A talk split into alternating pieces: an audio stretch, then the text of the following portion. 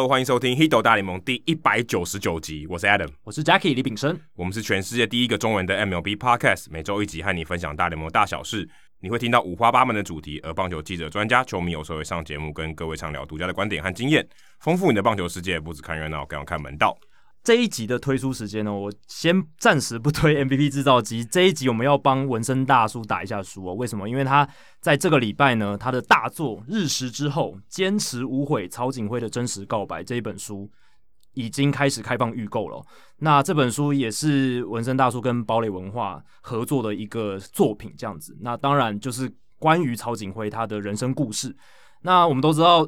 前旅美球星曹景惠，他有蛮争议的时候，但是他也有他光辉的时刻。那我觉得，呃，堡垒文化编辑他有在他的脸书上有分享，我觉得也蛮赞同。就是虽然他是一个争议的人物，但是呃，你还是要听听看他自己怎么说。对，对啊，也不是一定好人才可以出书，哎，这样讲有点怪怪。但是也不一定是要完全正面的人才可以出书，嗯、有争议的人也可以出书啊。对啊，Mariano Rivera。出书哦，大家都会买，都会去看。但是我觉得有争议的人也值得一看。你可以从他的观点去看，说那个争议的起始点到底是什么，或者是他私底下背后的一些人生故事，是可能媒体报道里面或争议发生的时候大家没看到的。那我觉得没有人能比纹身大叔更适合来执笔操刀这本书，因为纹身大叔他有经验，他文字经历也丰富，而且他也熟悉这些球员这样子，所以。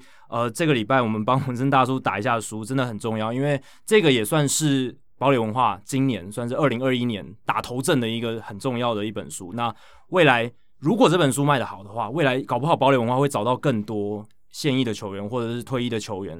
找他们来写书，分享他们更多的这种很精彩的棒球故事。哎、欸，其实，在博客来的这个介绍里面啊，或是你在网络书店看到这些介绍，其实你看不到纹身大叔的名字。没错，其实是他执笔去写的，嗯、然后是曹锦辉虽口述或者讲这个故事。虽然他的这个作者挂的是曹景辉啊，但是大家如果私底下知道的话，其实是纹身大叔执笔的去写的。所以，如果大家常常读纹身大叔的这个文字的话，哎、欸，应该可以感觉到他。的笔锋哦，可以感觉到一点。对，所以从这一点也可以看出，纹身大叔他是比较低调一点，他可能不想要鞠躬，所以把这个作者的挂名都留给曹景辉。但是你如果看国外的一些类似这种传记的著作，其实他会把这些所谓的 ghost writer 的名字都写在旁边这样子。所以，但也就可以看得出来，文森大叔在这本书上面，他有付出心力，但是他并没有想要呃居太多的功劳这样。但我们在这边一定要帮帮文森大叔打书，因为文森大叔帮我们节目也非常多。好，说到功劳呢，我们要非常感谢我们的干爹干妈们。现在目前这个赞助计划呢，有一百六十五个人赞助，现在每月的赞助平均金额已经来到了两万三千四百元哦，非常刚好的数字。嗯，后面有两个零，非常漂亮。那我想大部分的这个听众朋友，如果你是在十二月以前赞助的话，那你应该都已经收到赠品。那如果你还没有的话，记得到社团哦跟我们讲一下，哦说我们可也许漏记了。那也欢迎你哦，因为我们是迈入新的一年嘛。那我们接下来，因为大家是定一年的，所以我相信这一年过得会蛮快的哦。那如果大家希望有什么新的周边，也欢迎留言告诉我们。诶，也许你可以许愿，或者你有认识的厂商哦，可以洽谈一下。也许有些不同的商品，我们可以做做看哦。那也许也可以大家来集思广益一下。对，欢迎大家到社团留言，因为我们毕竟也是只有两个人，我们两个人脑袋可能没有办法发挥出群众的一些激发出来的创意，所以大家如果想到。什么？诶，你曾经看过某个节目，他做的很特别的商品，或者你觉得特别实用的东西，然后适合我们节目来做的话，也欢迎你们推荐给我们。好，接下来是念留言的时间哦。那第一个留言是陈查理，那他的标题叫陈查理，但是他的名称叫做小小阿景，哦，所以他的名字可能有景，但是他的英文名叫 Charlie。哦，所以他把中文名字跟英文名字的元素都加进去。他如果姓王的话，就可以卖饮料了。王王查理，查理王了，查理王王查理。对，那他说透过 Dish 的乳酸菌吃茶店 Podcast 的介绍，因为呃我们的 Dish 大大哦，他有在他的 Podcast 节目 Dish 的乳酸菌吃茶店里面的第七集有介绍 MVP 制造机这本书，在这边也要非常感谢 Dish 大大帮忙推书这样子。那陈查理就说哦，他在听那一节过程中听到了 Dish 大大对 MVP 制造机的介绍，然后也介绍呃就是我我。就是李炳生 Jackie 这个人，那我自己称你是 Ricky Henderson 吗？有点有点语塞，不知道该怎么讲，因为我你就看到自己的名字突然不会念，不太不太会念了，就卡住这样子。那陈查理说他觉得有点兴趣，再跑来听我们的节目。那他也说我们节目是 MLB 的 Podcast 界先驱，嗯，OG 对。啊，之前有人讲我们是 OG Original Gangster，对，中文的 MLB Podcast 算是。比较元老的啦。但英文的话，其实早早就有很多了。那他说他也有去支持 MVP 制造机买了这本书，而且是用电子书的版本，所以不能当枕头，有点可惜啊。对，但是他当做睡前的读物啦，哦、就是摆在眼前，没有。也是跟枕头一样的效果，也是一个好的不错的枕头。让我比较欣慰的是，他没有把它压在对头后面这样子。嗯、电子书可能有点硬哦。对，那他说首集就献给了第一百九十八集，就是我们上一集了，所以算是很新的听众哦。他说虽然对美职的了解很少，因为他主要的兴趣是在日职。但是我们节目一集内容很多哦，也很难一次听完，所以他可以应该是可以分次慢慢听了。然后这过程当中，他多少的增进呃相关的知识，然后觉得很充实啊。希望我们继续加油，所以也很感谢 Dish 大大，算是帮我们招揽到新的听众。对对，想不到我们从新的节目招来的新的听众，而且是从日职的节目招揽到了新的听众，所以这也是我们希望。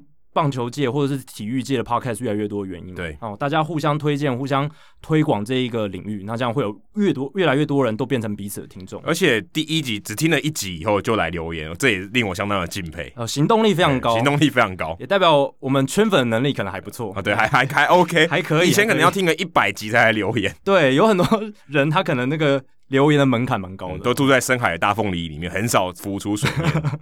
好，接下来下一位是笔名哦，这个已经有来留言过的啦，就是之前的罗杰老叔，他说向两位主持人敬礼，他再次来留言。他上次因为我们说，因为他上次留言是在这个听众信箱，所以他这次算是哦，也不能说改邪归正啦，就是说到我们推荐的地方留言，哎，以行动支持。对对对，他说这一次留言就在 Apple Podcast，希望能让更多人看到。他说他必须承认啊，他没有第一集就开始听我们节目，他大概也听了最新的十几集左右。但不得不说，这是我就是他听过众多的 podcast 里面最认真、最有料的节目。他想他不太有可能从头听完，但会回头找一些他想听的集数，尤其是像有曾公啊或者特别人物的专访。那其实你去我们的官网的话，我们有把一些精选的人物专访的集数挑出来，所以也可以直接从官官网去找。他说：“棒球是他生活的一部分，虽然从职棒元年就开始看中职，但是随着年纪渐长啊，也或多或少开始接触大联盟跟日本职棒。不过一直是支持兄弟是他的精神支柱，所以是爪迷哦。哎，派对动物，没错。他说，如果能重新开始看球的话，他会希望纯粹看球就好。支持球队会一直影响到情绪的高低起伏。你们也知道，就是七年六亚的这个不太啊 不太顺心的一些事情啊。”但总之就是不要太专注在一支球队，他觉得可能会比较好。对啊，像我就看二十九支球队嘛，就不看洋基，所以也 OK。这个分散风险，我多看一支，我就三十支都看。但我是也能体会这个罗辑老师他的想法啦，因为以前可能我像我跟 Adam 可能以前都有支持一支球队的那种球迷时期，那那时候就会觉得。有时候球队的高低起伏真的会影响心情比较大一点。那现在就跟现在不管哪支球队做什么事情，我们好像都比较能够泰然的面对。哎、欸，我觉得罗杰老叔，你以后千万不能玩运彩哦，因为你玩运彩的话，哦、你可能心情起伏更大，哦、心脏会受不了、哦。心脏真真的可能会心脏受不了。对，那你把那个玩运彩的钱来赞助我们就好了，因为他原本上面你有有一第一句话你没写，没讲到。对对对对，他说他本来没有赞助，后来有赞助这个全明星铁粉方案。对，他可能是最后一个赞助的，因为铁粉方案没了。哦，已经结束了。对，已经卖光光了。我们现在还剩下，就只剩下洋基帽，就是那个 也不是洋基帽了，是蓝洋基蓝帽。不是，是轰垮洋基，洋基轰垮洋基，洋基的已经没了。哦，洋基蓝已经没了，是轰垮洋基方案，是 Adam 力推的那个。洋基四十二顶已经没了。然后还有这个月赞助的一些比较小额的方案，这样子。那罗杰老师他有来赞助全明星铁粉方案，所以也很感谢他。那他也祝我们哦节目收听长虹，新年快乐，这样子。啊，最后一个是哦，非常特别的一个留言哦，它的标题就吓死人了，“假日农夫”。欸、标题习惯务农来听，欸、最近都习惯在务农时打开贵节目来听，时间长短两小时，差不多是我施肥一块田的时间，很刚好。欸、哦，我看到这一段的时候，我整个就是觉得哇，太不可思议了。他是不是也跟我一样姓王？因为王老先生有快递，有这个我有想到，但是。这个很很酷诶，竟然有农夫边务农边听我们。但我想他说假日农夫啊，应该是他就是这个平日是上班族，或者是他可能就是有其他的事业，然后假日做这个务农。但还是很酷啊，还是很酷。对，就你休闲活动是务农的人已经很少了。对啊，这个他这个留言我有贴到我个人的 Facebook 上，然后结果造成非常大的回响。真的。然后他说，印象中自己是在野猫英雄拿到国联新人王之后开始接触大联盟。哦，那他也算蛮资深的哦。对啊。就是至少二十年以上，对，九零年代的，对，而且跟大家讲，这一集后面我们也会提到野猫英雄，所以大家期待一下。他说也很自然的变成了道奇球迷，原本没有收听 podcast 的习惯，但是因为曾公的台北市立棒球场哦，也是 Adam 制作的 podcast 哦，让他开始听这个 podcast，然后以及他还有一个很喜爱棒球但不会打棒球的哥哥，经常用 Hito 大联盟的内容来跟他做一些棒球的讨论。让他不由自主的想要来多了解一下我们节目，哎，这一听下去不得了啊，就上瘾了。只能说跟其他节目相比，《Hito 大联盟》真的太不商业。好，我接下来来置入一下，记得要赞助哦，这样够商业了吗？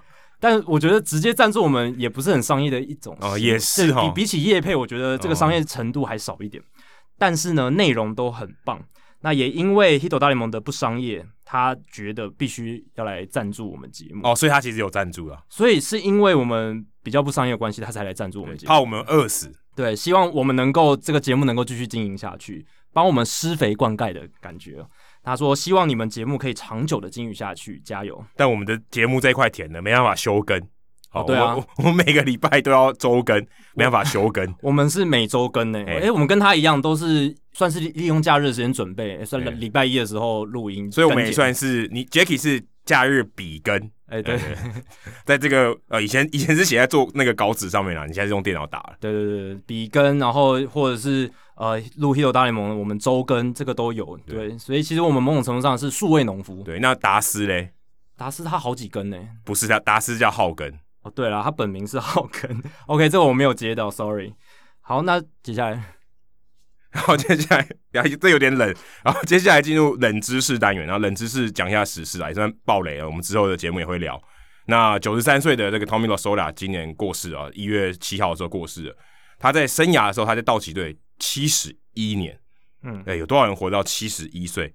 他在道奇队都待了七十一年，对，超越 Vin Scully 的六十七年。在而且 Vin Scully 严格讲起来，他不是效力于道奇队，他是帮道奇队播报比赛。对，他也有去播别的，所以他基本上不是忠心不二，对不对？他也没有说我只有道奇队。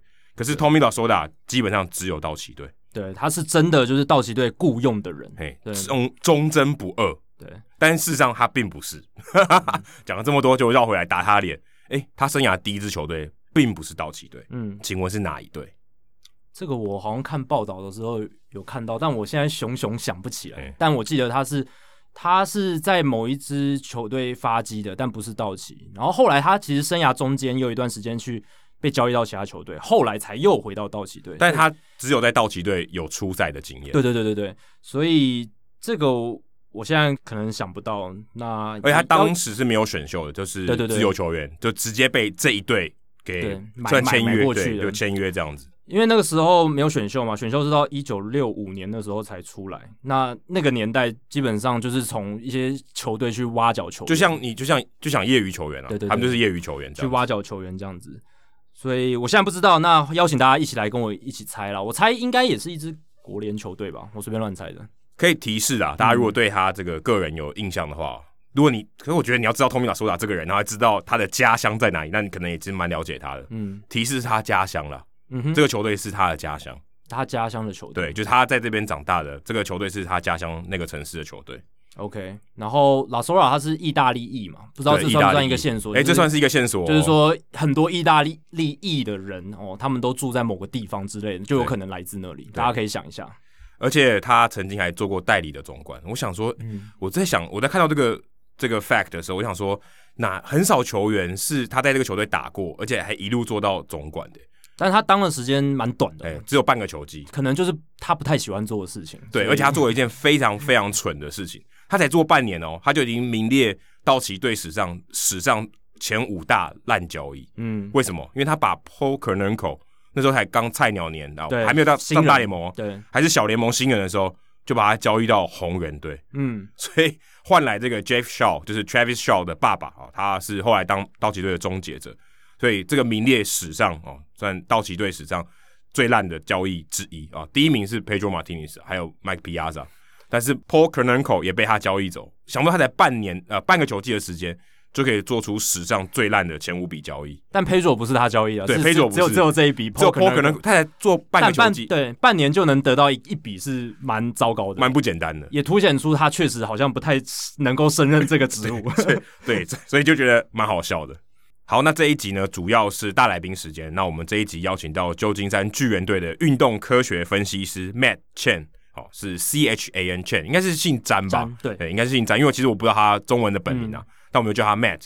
那这一集呢，我们聊蛮多哦，算是 MVP 制造机的番外篇哦，好像有点像是我们请 MVP 制造机故事里面的人啊，类似角色的人啊，出来现身说法，或是说是更延长的一个后记，哎，对，再延伸出去。如果你看。玩 MVP 制造机意犹未尽的话，这一集正好很适合当做补充的资料跟内容，这样。对，或者你常常听到说运动科学或是数据分析，你常常可能看到台南 Josh 分析那些数据，但事实上呢，有更多啊，不是你在这个网站上可以看到的东西。对啊，有更多分析呢，不是这些你看到这些数据哦，不是这些成绩的数据，而是这些 raw data，就是我们录我们侦测什么东西，我们怎么去监测这些球员的表现，嗯、也是数据。但这些东西你可能在这个台面上很少看到，那我们就请 Matt 来跟我们聊一下他平常日常的工作啊，在球团里面工作，担任分析师。哦，听起来很酷，对不对？对。你可能看 Moneyball 觉得哦，这些人在写程式，但他做的事情可不是这样，他做生物力学相关的，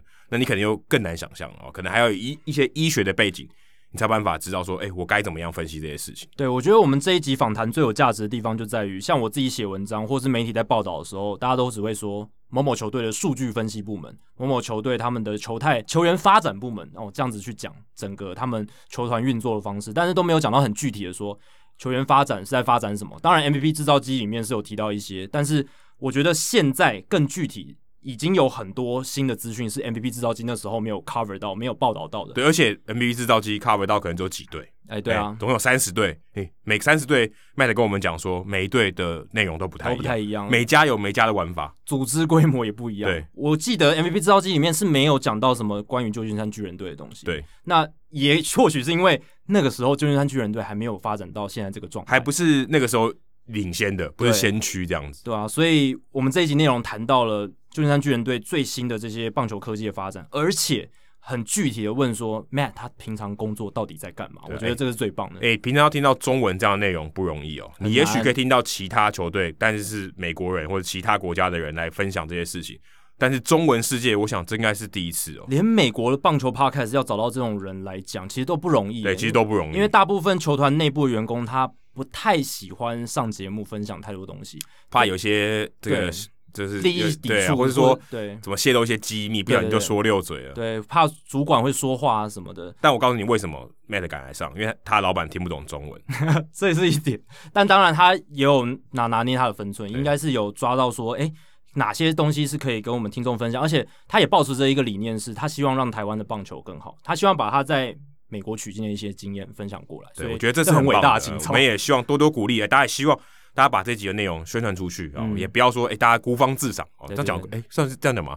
就是自己好像自嗨而已，对，自嗨而已。我希望大家把它推到其他地方，跟大家讲说，哎、欸，其实国外的棒球科学是这样做的。对啊，我觉得最终的目的是希望，也许中华职棒里面内部人可以听到这一集，然后得到一些启发，嗯、然后愿意去拓展球团底下的一些分析部门。不要说什么别人上太空，我们在杀猪工。你就算没有上太空，至少你也要开始做火箭。哦，对，我觉得至少是要这样，不要说啊，人家已经上了，我就不做了，对不对？或者我们就啊，我们就杀猪工，不能直接摆烂啊。对，你还是可以往这个方向去，所以也许我们短期内追不到，但是你谁谁说长期追不到呢？还是可以先从初阶开始做嘛？谁说一定要一次跳到 advance 进阶的？对，而且我们产出像 Matt 这样的人才。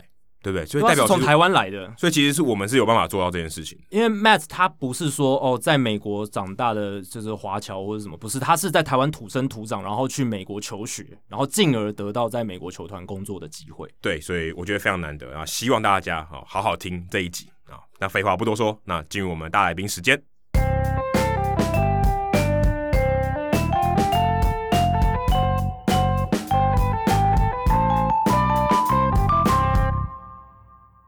好，这一集大来宾时间哦，这个大来宾时间人物的重量级程度越来越高了。那我们这一集请到的是旧金山巨人队运动科学分析师 （Baseball Science Analyst），呃的 Matt Chang 来到 Hito 大联盟的节目现场。那他负责的工作内容有影片分析啊，数据分析。Matt 你好，Hi Adam 跟 Jackie 大家好，各位听众大家好。那 Matt 现在呢，跟我们在不同的时空哦，他是在洛杉矶，加加州洛杉矶，帕萨迪纳这一边。那我跟 Adam 是在台北的录音室这一边。很高兴呢，这一次可以邀请到 Matt 来到 Hito 大联盟。然后，当然 Matt 他在这个旧金山巨人队的这个职务，我相信是非常多喜爱棒球的人，还有喜欢大联盟人非常感兴趣的。那我们也当然也想了解说，他在这个工作岗位上做了什么内容，然后他在工作岗位上的一些工作经验大概是怎么样。但首先呢，对于这一个运动科学的议题啊。其实呢，我们听众在我们节目其实都蛮熟悉，因为像去年二零二零年有翻译一本书叫《MVP 制造机》嘛的 MVP Machine，那它其实就是在讲运动科学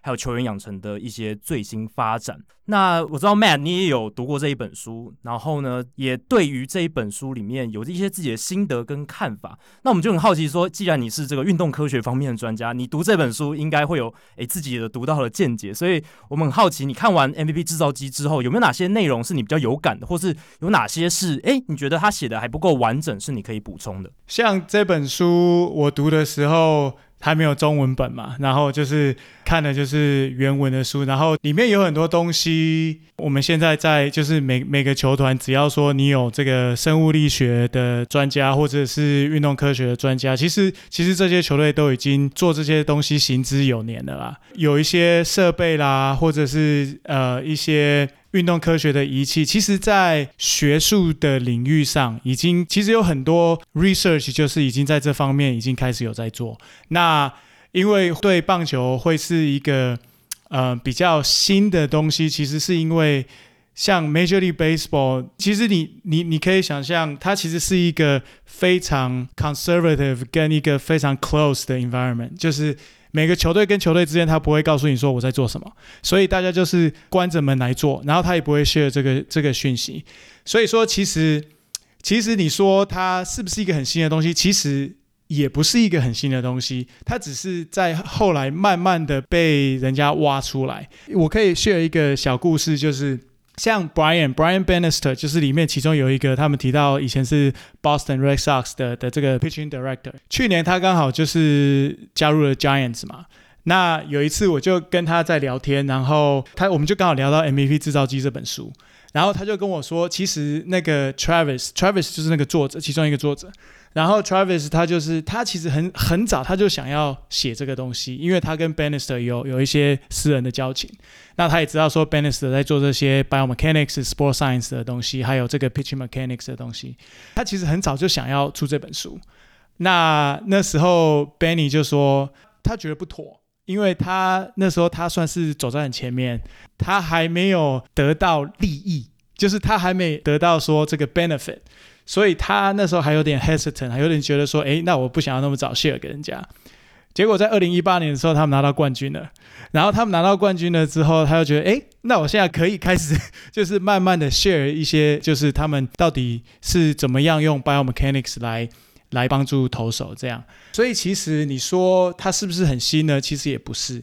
其实，而且在学术界的，在学术的领域上面，其实台湾有很多像运动科学的研究所，其实他们也用这些东西行之有年，有 motion capture 或是这个 high speed camera，其实他们都用了很多，只是他们可能比较没有用在实务上面，他们是用在 research 上面，所以说，嗯。我觉得，不过这个是一个很好的一个机会，就是让大家可以了解说，哦，其实我可以把学术，可以把在学校里面学到的东西，实际上 apply 在职业棒球上上面，或是其他的职业运动。我觉得这本书是一个 opener，就是算是一个就是 introduce 给大家一个媒介，然后让大家知道说，诶，原来棒球也可以这么玩，这样。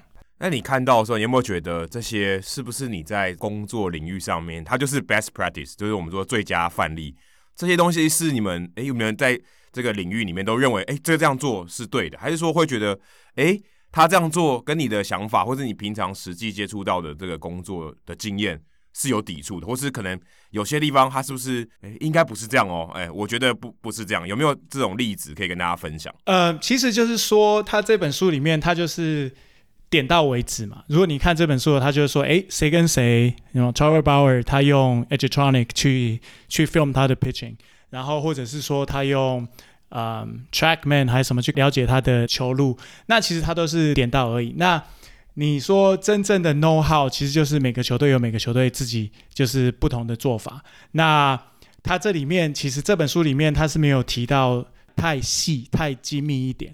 然后我自己本身在读这本书的时候，其中里面有有几个那个 technology，我是本身有有一点，就是也是有一点 experience。然后比如说像这个，我记得他好像有提到这个 K-Vest，就是一个装在，这这是比较像打者啦，就是装在打者的各个肢段，然后去看他的那个 kinematic sequence，就是他在挥棒的时候哪一个肢段先转，再来哪一个阶段。其实这个东西。这个东西就是不代表巨人队的立场，这是我我自己本身的立场，就是我觉得这种东西就是它是一个 tool，但是它其实它的。我们讲这个信效度，比如说 reliability，或是它的这个 validity 的话，以我的角度，我是觉得还是需要再进一步的确认。其实如果说呃听众有一些这个研究这个 biomechanics 这方面的领域的话，其实你会知道说，像这种 K-Vest 它用的这个 sensor，我们叫做 IMU。叫做 Inertial Measurement Unit，其实它里面就是有不同的仪器，比如说 Accelerometer 加速龟，或是 Gyroscopes。Gyroscopes 我忘记陀螺仪，他们翻成陀螺仪。就像像这种东西，其实它受限的地方就是说，如果你的动作太快，然后你的截取的频率不够高的话，其实你是没有办法把整个动作都给 capture 住。所以啊，就我了解，其实 KVS 的这规格，其实要抓这么快的动作是有。难度。那我们像我们跟他们在跟 KVS 在交手的时候，就是也不是说交手，就是我们我们在在跟他们 meeting 或者想要了解这个产品的时候，像这些东西都是这些 limitation 都是我们提出来的。那我们也希望他们能够进一步的给我们一些资讯，说，诶，他们的 limitation 到底在哪里？或者说，你可不可以提供给我们这个 raw data，让我们去看一下，说，诶。你这个 raw data 到底长了什么样子？因为一开始 KVS 出来的时候，他不给你这些东西，他只给你就是他已经处理过的 data。那已经处理过的 data 的话，谁知道你在后面搞了什么鬼？所以说，嗯、即使是现在，他也不给我们 raw data，他也是啊，我给你 time series data 总可以吧？其实，但是你在最 raw 最 raw 的那个原本的那个资料，他还是不给你。所以，其实你不知道说他背后到底做了什么样的 signal processing。所以说。当然，我我本身是觉得还是有待进一步的去科学的验证。那其实我知道有很多呃球队，其实他们内部的研究、内部的 internal 的 research，他们也在试图的去了解说，诶，这个东西到底它的信效度在哪里？那甚至我知道有几个球队，他是完全就是不用 K-Vest，因为他觉得 K-Vest 是是。不准确，只是一个，只是一个 commercialize，或是一个，就是一个怎么讲？大家在追风的时候，然后每每个球队都想要有，然后每个球队都怕输给别人。但是我知道，其实是有几支球队就是完全不买账，这样。诶，我刚才听这个这段说法，我突然有点好奇说，说这些大联盟的三十支球队会不会他们自己也投资，或是甚至自己去 in house 做一些他们的仪器？的这种做法会吗？还是说都是买这些呃第三方厂商的东西？还是其实真的是有 in house 的研究在做的？其实你这这这这个问题问得很好，而且我我知道是有几支球队他们是有这个能力可以做。那我知道有几支球队他们是确实也在做，因为其实如果你像你如果有 computer science 的人，你如果有这个 electrical engineering 的人。或是 biomechanics，人其实这些东西是是他那个仪器，像我之前在台湾的时候，其实他那个一个 sensor 可能十块钱不到。就是如果你只是去网络上面买一个什么 gyroscope，或者是买一个 accelerometer 的话，它可能台币十块钱不到。然后只是背后的这些什么呃 software development，它可能做的没有像 KVS 这么漂亮，但是但是其实是 doable，绝对是 doable。那我觉得有几支 top 的球队，他们其实是有这个能力。那我我也我也可以讲说哪哪几支啦，其实像我觉得 Astros 绝对有这个能力可以做到，那 Dodgers 可能也有这个能力可以做到。嗯、那那你说你说 Giants 有没有这个能力可以做到？Giants 绝对有这个能力可以做到，只是我们现在还没有，我们的 team 还不够大，我们的 team 还没有、嗯、像我们就是主要目前还是。在 baseball analytics 跟 computer vision 比较多。那像这种这种硬体跟软体，其实我们自己有在有在试着去尝试去研发。对，其实这这这问题问的好。那像还有还有另外一个做法，就是我知道 Orioles 是 all in，就是 KVS 它是 all in，就是他从小联盟到每一支球队到到大联盟，就是他们这个 KVS 是基本设备。因为我记得去年他们去年他们 hire 了一批就是年轻的教练，那就是把呃老的一些教练全部都 hitting coach 跟 pitching coach 全部都就是 let go，然后 hire 一批新的教练，就是这些教练就我所知是他们对。KVS 就是都有一定程度的了解，那他们就是想要用 KVS 来来从 top down，然后整个 organization 都都用用用这样子的设备，其实就是看你不同的球队，那不同的你球队的内部的组织的，就是这这些人他的。他的 expertise 是什么？就是他的专长是什么？然后他们要怎么样用这个产品、用这个呃仪器的话，就是看各个球队不同的不同的需求。对啊，所以这样听起来，其实这个运动科学这一块，在各大联盟球团其实还有很多眉眉角角，而且每一支球队的做法都不一样。那有些球队可能走得超级前面，那有些球队诶刚进入，然后他们可能 focus 的点都不太一样。那 MVP 制造机这本书可能比较像是一个 introduction 哦，简单的介绍。那大家如果真的要深入了解的话，每一个 case 应该都有每一个案例它不同之处这样子。那我们这个单元其实大来宾时间这个单元其实有个很重要的使命是跟大家分享，哎，这些职棒职人哦，或者在运动产业里面工作这些人他的经验之外，也想跟大家分享说，哎，他们当初是怎么样。哦，运用一些自己的学经历啊，或者是自己的一些抱负或使命哦，达到今天到的这个职位。然后，我们之前访问旧金山巨人队的球探小薛，然后或者是其他在这个职棒产业里面工作人，他们都有分享说，诶，当初他们是怎么从学生呃设定一个目标，或是他根本没有预期，就是一路这样走下来，莫名其妙就走到现在这一步。所以我们也想问 Matt 说，诶。你是怎么样诶走到变成旧金山巨人队这个 baseball science analyst 这个运动科学分析师的这一步是怎么样达到这个过程的？对啊，这大概可能要讲一个小时。没有啦，长话短说，长话短说，没有啦，没有啦。就是其实，其实我大概要从我开始，就是从我在台湾的时候开始讲起。那就是我我大学的时候，其实很巧，我跟小薛是念同一个同一个大学，我也是念东吴大学。然后我中午大学的时候，我是念运动啊，不是不是，呃，资讯科学系 （computer science）。我那时候念 computer science，然后我在学校的时候，其实我就是，其实我也不打，我我我玩棒球，但是我不是真的就是打棒球，其实我是打篮球。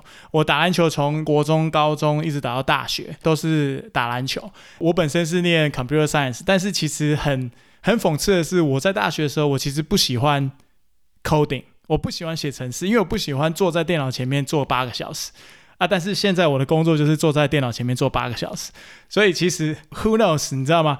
但是其实就是我一开始好那时候就是念了 computer science，那我因为我喜欢体育，我喜欢运动，所以我就想说，哎，那我。我想要就是来念运动科学这个东西。其实我那时候在念在念的时候，运动科学还没有这么的 popular 在台湾。其实，哎、欸，你记得你当时运动科学是什么样的形态吗？就还那个时候发展到什么程度？可以跟大家很快的简单说明一下，那个时候的运动科学是什么？其实那时候的运动科学比较像是，呃，比较像是比较 strength conditioning，就是在体能训练方面。那后来像 biomechanics 越来越红，因为 technology 进步了嘛，所以有很多东西它是有像我刚刚讲的这些 IMU 或是这个 computer vision，慢慢的有一些有一些东西是可以真正的把它运用在职业运动上面，然后可以有一些结合之后，开始这个生物力学这个领域开始慢慢的。慢慢的红起来。那现在其实我知道，现在在台湾啊、呃、，biomechanics 生物力学这东西还算是蛮 popular 的。因为我想这个应该是比较后期的事情，对但你当时可能还还没有。那你继续继续，刚刚你后来选的运动科学以后后来的发展。我毕业之后，然后我就考师大体育系，里面有一个叫做运动科学组。那我在念师大的时候，在念书的期间，开始觉得说，哎。因为我大学的时候，其实我算是归类在不爱念书的那一群呢，就是打钢削怕球，你知道吗？然后，然后就就是比较属于没有把那个心思放在课业上面。但是我到师大的时候，我发现，哎，这些东西是我真的我学以可以自用的东西，比如说我真的很有兴趣，然后我觉得我可以运用这个来帮助运动员减少运动伤害，或者是说帮助运动员增加运动表现，那这些都是我我喜欢学的。所以我在那时候我就兴起了一个哦，我我要出国念书，我要去美国拿一个 PhD。在我毕业之后，我在台湾在师大向子元老师。啊，向子元老师是在师大非常有名的一个，甚至在整个台湾都非常有名的一个一个生生物力学呃学者。那我在他那边做了两年的呃那个 research assistant，然后这两年之间就是也准备出国需要的一些考试嘛。后来我就申请到南加大，就是 USC 这个 biokinesiology and physical therapy 这个 program。然后，呃，其实有很多像阳明物资系啊，或是台大物资系，很多老师都是从这个学校出来。后来我就考上了这个学校，申请上这个学校，然后在那边待了六年，拿到我的 PhD。哦，OK 啊，六年正常啊，六年正常。我在我前五年，我都完全没有想到说我要去 MLB，就是完全没有这个念头，因为那时候其实我的我的 dream job 啊，呃。我怕被我老板，我老板听不懂中文，没关系。OK 的，OK 的，OK 的。就是我，我那时候的 dream job 就是我想要去 Nike，我想要去 Nike、oh. 的 research lab 去做一些生物力学的研究，然后做 running，做 basketball，然后就是做鞋子。因为我其实我爱鞋成痴，其实我还收集蛮多的鞋子，所以，所以那那时候是我一个 dream job。那但是呢，这个也是一个机缘呐。我在毕业前的一次 American Society of File Mechanics 的一个 conference 上，我遇到了我的前老板，他名字叫做 Bryson Bryson Nakamura，他是 Milwaukee Brewers 的 Director of，他现在好像是又被 promote 了，所以他现在好像他他都是 Director of Player Performance。然后那时候我在研讨会上面遇到他。然后我刚好有一个 present 我自己的一个 research，然后我那时候 research 就是用这个 IMU 去监控运动员他们一般生活日常，就是他们在手术完之后，手术就是之前的研究是做这个 ACL，就是前十字韧带，然后就是他们手术完之后，手术重建这个韧带之后，他们日常生活是怎么样 function，然后这些日常生活的 behavior 会不会影响到他们的 recovery。就是等于说是 monitor 他们的这个 daily behavior。那我就是在研讨会里面，我就 present 我的 research，然后 Bryson 刚好在那边，然后他听完我的 research 之后，他就跑来就是跟我聊天嘛，然后就说：“哎，你你做这个，哎，你有没有想过可以用在其他的方面啊？比如说 monitor baseball player on the field，对不对？然后去监控他们的这个个 workload。那我们开始有一些 conversation。”然后在这个 conversation，这个 conversation，呃，其实 went very well。然后再过了几个月之后，突然有一天，他他就是 email 给我，然后他就问我说：“哎，how's going？” 然后 hope you're well。然后就说：“哎，你什么时候毕业啊？然后你毕业之后有没有有什么计划？”然后那时候他就，其实我在毕业前他就给我一个 offer，然后就是说：“哎，那你就毕业之后你就来到我们这边来帮我。”然后那时候这个 offer 是一个 internship，那时候我也觉得哎，好像可以哦，好像可以试试看。那因为他本身也是一个 PhD，然后他也是在 biomechanics 的领域，嗯、所以我觉得说哎，跟他一起工作的话，好像就是还不错，因为他懂，他懂得怎么样去用。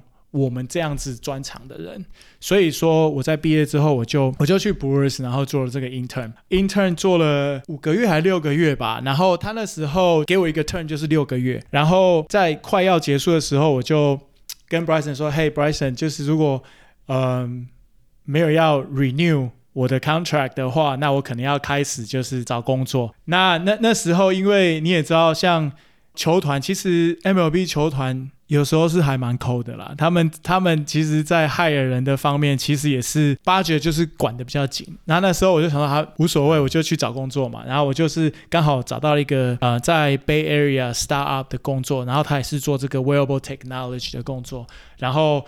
然后那时候我找到了之后，就跟 Bryson 说：“嘿，Bryson，你如果就是不给我 offer 的话，我要走了。”然后，然后他他他一听到 他一听到我找到找到了一个 offer 之后，就说：“好好好，那我们来谈。”然后，然后然后那时候，但是后来比较了一下，就是那个我那个 startup 那个 offer 当然是比较好，所以我就去这个 startup，然后就去 Bay Area。但是因为我做 baseball 做出了兴趣嘛，然后在那个 startup 大概做了三四个月左右吧，然后 Giants 刚好有这个这个 position open，然后我就 apply。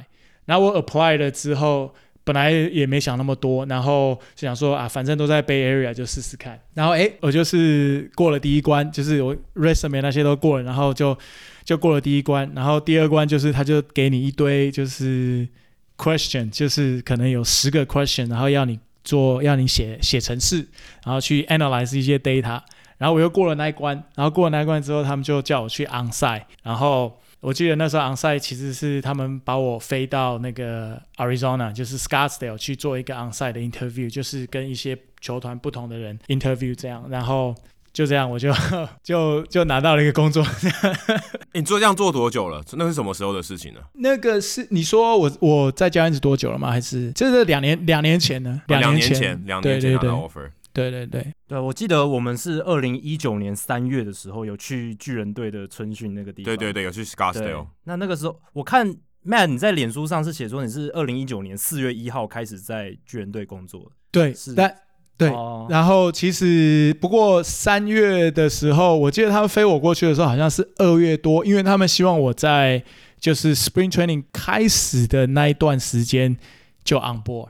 因为那时候刚好就是有一些 data 要进来啊，然后开始要慢慢去分析一些资料，所以其实我在 onsite interview 的时候，就是刚好在 spring training 的时候。哦，所以那时候可能我们在同一个地方哎、欸，我们可能曾经有在同一个地方过，但我们那时候不认识 Matt，对，我们那时候还不认识 Matt，错失了一个。但是那个时候其实 Jay 就已经有，哎，那个时候不是 Jay 哦，那个时候 Jay 还没。还没到，但是哦是今年是呃应该说去年了，二零二零年。我去的时候就有跟我说，哎、欸、，Matt 有在那边。对。可是后来原本要去找你的时候，后来就停赛了，春训就停了，就因为 COVID-19 的关系就停了，所以就没有机会遇到 Matt 本人这样子。对，有点可惜。但是现在命运还是把我们牵连在一起，量子纠缠，真的。好，那进入到巨人队球团之后呢？其实我相信。现在有很多球迷也好奇说，现在大联盟球团这些数据分析团队、管理部门团队，他们到底编制是怎么样？什么人负责什么？因为我们看到很多报道，其实每个报道写的都不太一样。然后有一些报道写说，诶，杨基、道奇哦，他们的这个分析团队编制超大哦，太空人的分析团队编制超大。但这个超大到底代表什么？人多就是好事吗？他们是怎么样去分工的？会不会很多只是在清资料而已？对啊，搞不好只是攻读生，他也把它算进去。因为因为其实做资料科学很大一部分是要清资料，对要资料要正确，对啊，所以搞不好只是人头很多而已。对啊，那到底是不是真的有在做这种能够帮助球队的事？那巨人队。你们是怎么样编制你们的这些分析部门团队的人？怎么样去运作？呃，其实我对 Yankees 跟呢 Astro 他们，还有甚至 Dodgers 他们的体制，其实也也是有一点了解啦。不过对对 Giants 来讲的话，Giants 是算是一个比较我们的我我我们的我们的规模稍微小一点。那那像刚刚那个 Adam 说的非常非常正确，就是其实有很多 intern 就是在 clean data。对不对？对啊。那有一些有一些 manual 的 work 还是需要有人去做嘛。那其实通常我们我们称这些就是，如果你去看到他这个 analyst 前面摆一个 associate analyst，通常这个就是所谓的 part time. 或者是或者是你看到一些什么 apprentices. 就是学徒。对对，这、嗯、像这些的话就是所谓的 part time，那他们可能就是做的比较是那种。呃、uh,，manual work，然后 clean 这些 data。那工人智慧，一般我们这样讲，工人智慧。其实这些很重要，因为没有他们的话，后面就没有好的 data 可以用嘛。对对对，对，对。那其实像像 Giants 的话，像我们的 department，那我我是在 baseball analytics 的 department。那我们的 department 里面有七个 full time，然后七个 full time 的话就是 analyst。啊、呃，然后这七个里面有一个是 data scientist，他就是专门做 machine learning，呃，两个两个算是 data scientist，他们专门做 machine learning，然后做 computer vision 这些东西。那然后我是 sports science analyst 跟 biomechanist，就是生物力学这样。然后其他有的就是做 sabermetrics，然后有两个有两个 analyst 是是随队的，就是他们可能是比较，他们就是要跟着球队 travel，然后每天要给 daily report 这样。这是我们的 scope。那我们目前来讲的话，是把这个 sports science 跟 biomechanics 跟 baseball analytics 合在一起。那像 Dodgers 跟可能 Astros 他们是比较分开，他们可能有一个一个 Department of 呃、uh, Baseball Analytics，那他们有一个 Department of 呃、uh, Player Performance Science，那他们是分成这两边，所以他们的规模很大，一个 Department 可能有十个人，那两个两、oh, 个两个 Department 的话，可能就有二十个人。哦，oh. 那你说他们能气也不是没有原因，他们就是有这个能力可以气，所以 OK，所以所以也不能怪他们，对不对？那但是像我们的话，我们目前是合在一起，但是我知道。我们有这个想法是要把它分开，因为毕竟 data 量多了，你就是这个 structure 就是要重新再分配嘛。那 resource 也要再重新分配。那所以，但是目前的话是等于说是 baseball analytics 是，一个一个 umbrella，然后下面就是有很多不同的。呃，负责不同的这个嗯 analytics 这样。那像你们会平常跟哪一些人合作？因为听你的这样讲法，你说就你不是搞数学的嘛，哦，不是算不是统计数学方面的，那你应该会跟比较多，例如说肌力体能相关然后是可能跟这个投手教练啊、打击教练有合作，还是并没有，还是就是大家都是坐在电脑前面，而一些 nerd 这样，然后不用到 on field 去跟这些教练啊、球员沟通，是是怎样的情况？是真的说，大家都关在一个房间里面，然后大家就啊、就就做数据，然后最后产出报告，是是是这种情况吗？其实这这问题问的很好。其实像我，其实并不是这样，就是我们也是很 nerd，我 我们也是很 nerdy，我们也是很 nerdy，对不对？以我我自己的例子来讲，我就是 fifty percent，我是在办公室，然后在写程式、analyze 资料、做 machine learning 这些东西，然后去去写一些 prediction model，去看说，哎。data 进来，然后我们怎么样去分析球员，怎么样去 evaluate 球员这些东西，这是大概是 fifty percent。但是另外的 fifty percent 就是我必须要到 on the field 去跟 hitting coach 去 interact，去跟嗯、pitching coach 去做一些互动，然后也要去，不管是在哪一个层级，像我第一年的时候，我是在在那个 San Francisco，后来因为他们我们要把这些 biomechanics、sport science 的这些东西深耕到。到那个 player development，所以我也到了 Scottsdale，然后去跟这些 minor league 的 hitting coach 还有 pitching coach 说做一些接触，然后去去告诉他们说，哎，我们现在有 biomechanics 这个东西在，因为我们 Giants 算是起步比较晚，在我加入 Giants 之前是没有 biomechanics 的，所以哦，你是第一个哎。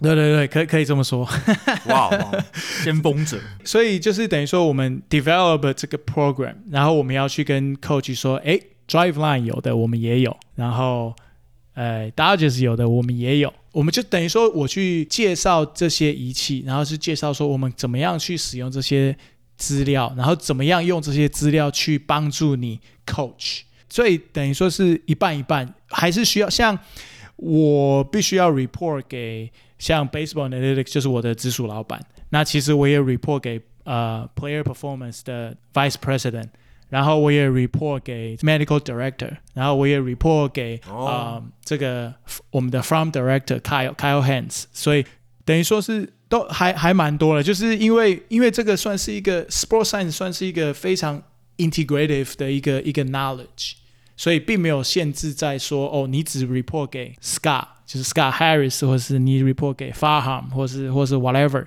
就是必须要是你要确保说这些 information 出去是 everybody is on board，就是 everybody knows what you're doing 这样子。突然想到一个蛮有趣的，你要跟这么多主管，你要给很多，你有很多 report line，你你讲的东西都是一样的吗？你你会讲不同的话吗？当然会啊，所以要讲不同的话，可以可以大概简单举几个例子说，你讲给你的老板听。跟讲给体能教练听，或是医疗团队，或者不同，说是农场主管，你会这样怎么样？要讲什么？对，怎么样去包装你的你的资料？这样子。其实，其实我觉得回答这个问题有有不同的层面啊。第一个层面就是说，当你的这个 audience，你的听众是比较有 science background 的时候，你必须要 keep 你的 scientific integrity。对不对？你要就是 data 怎么样，你就是说什么话，然后你就是要你你必须要把 limitation 提出来嘛，因为你你跟他们在讲的时候.他因为因为他因为他会了解，他了解说，哎，这个东西的 limitation 是什么。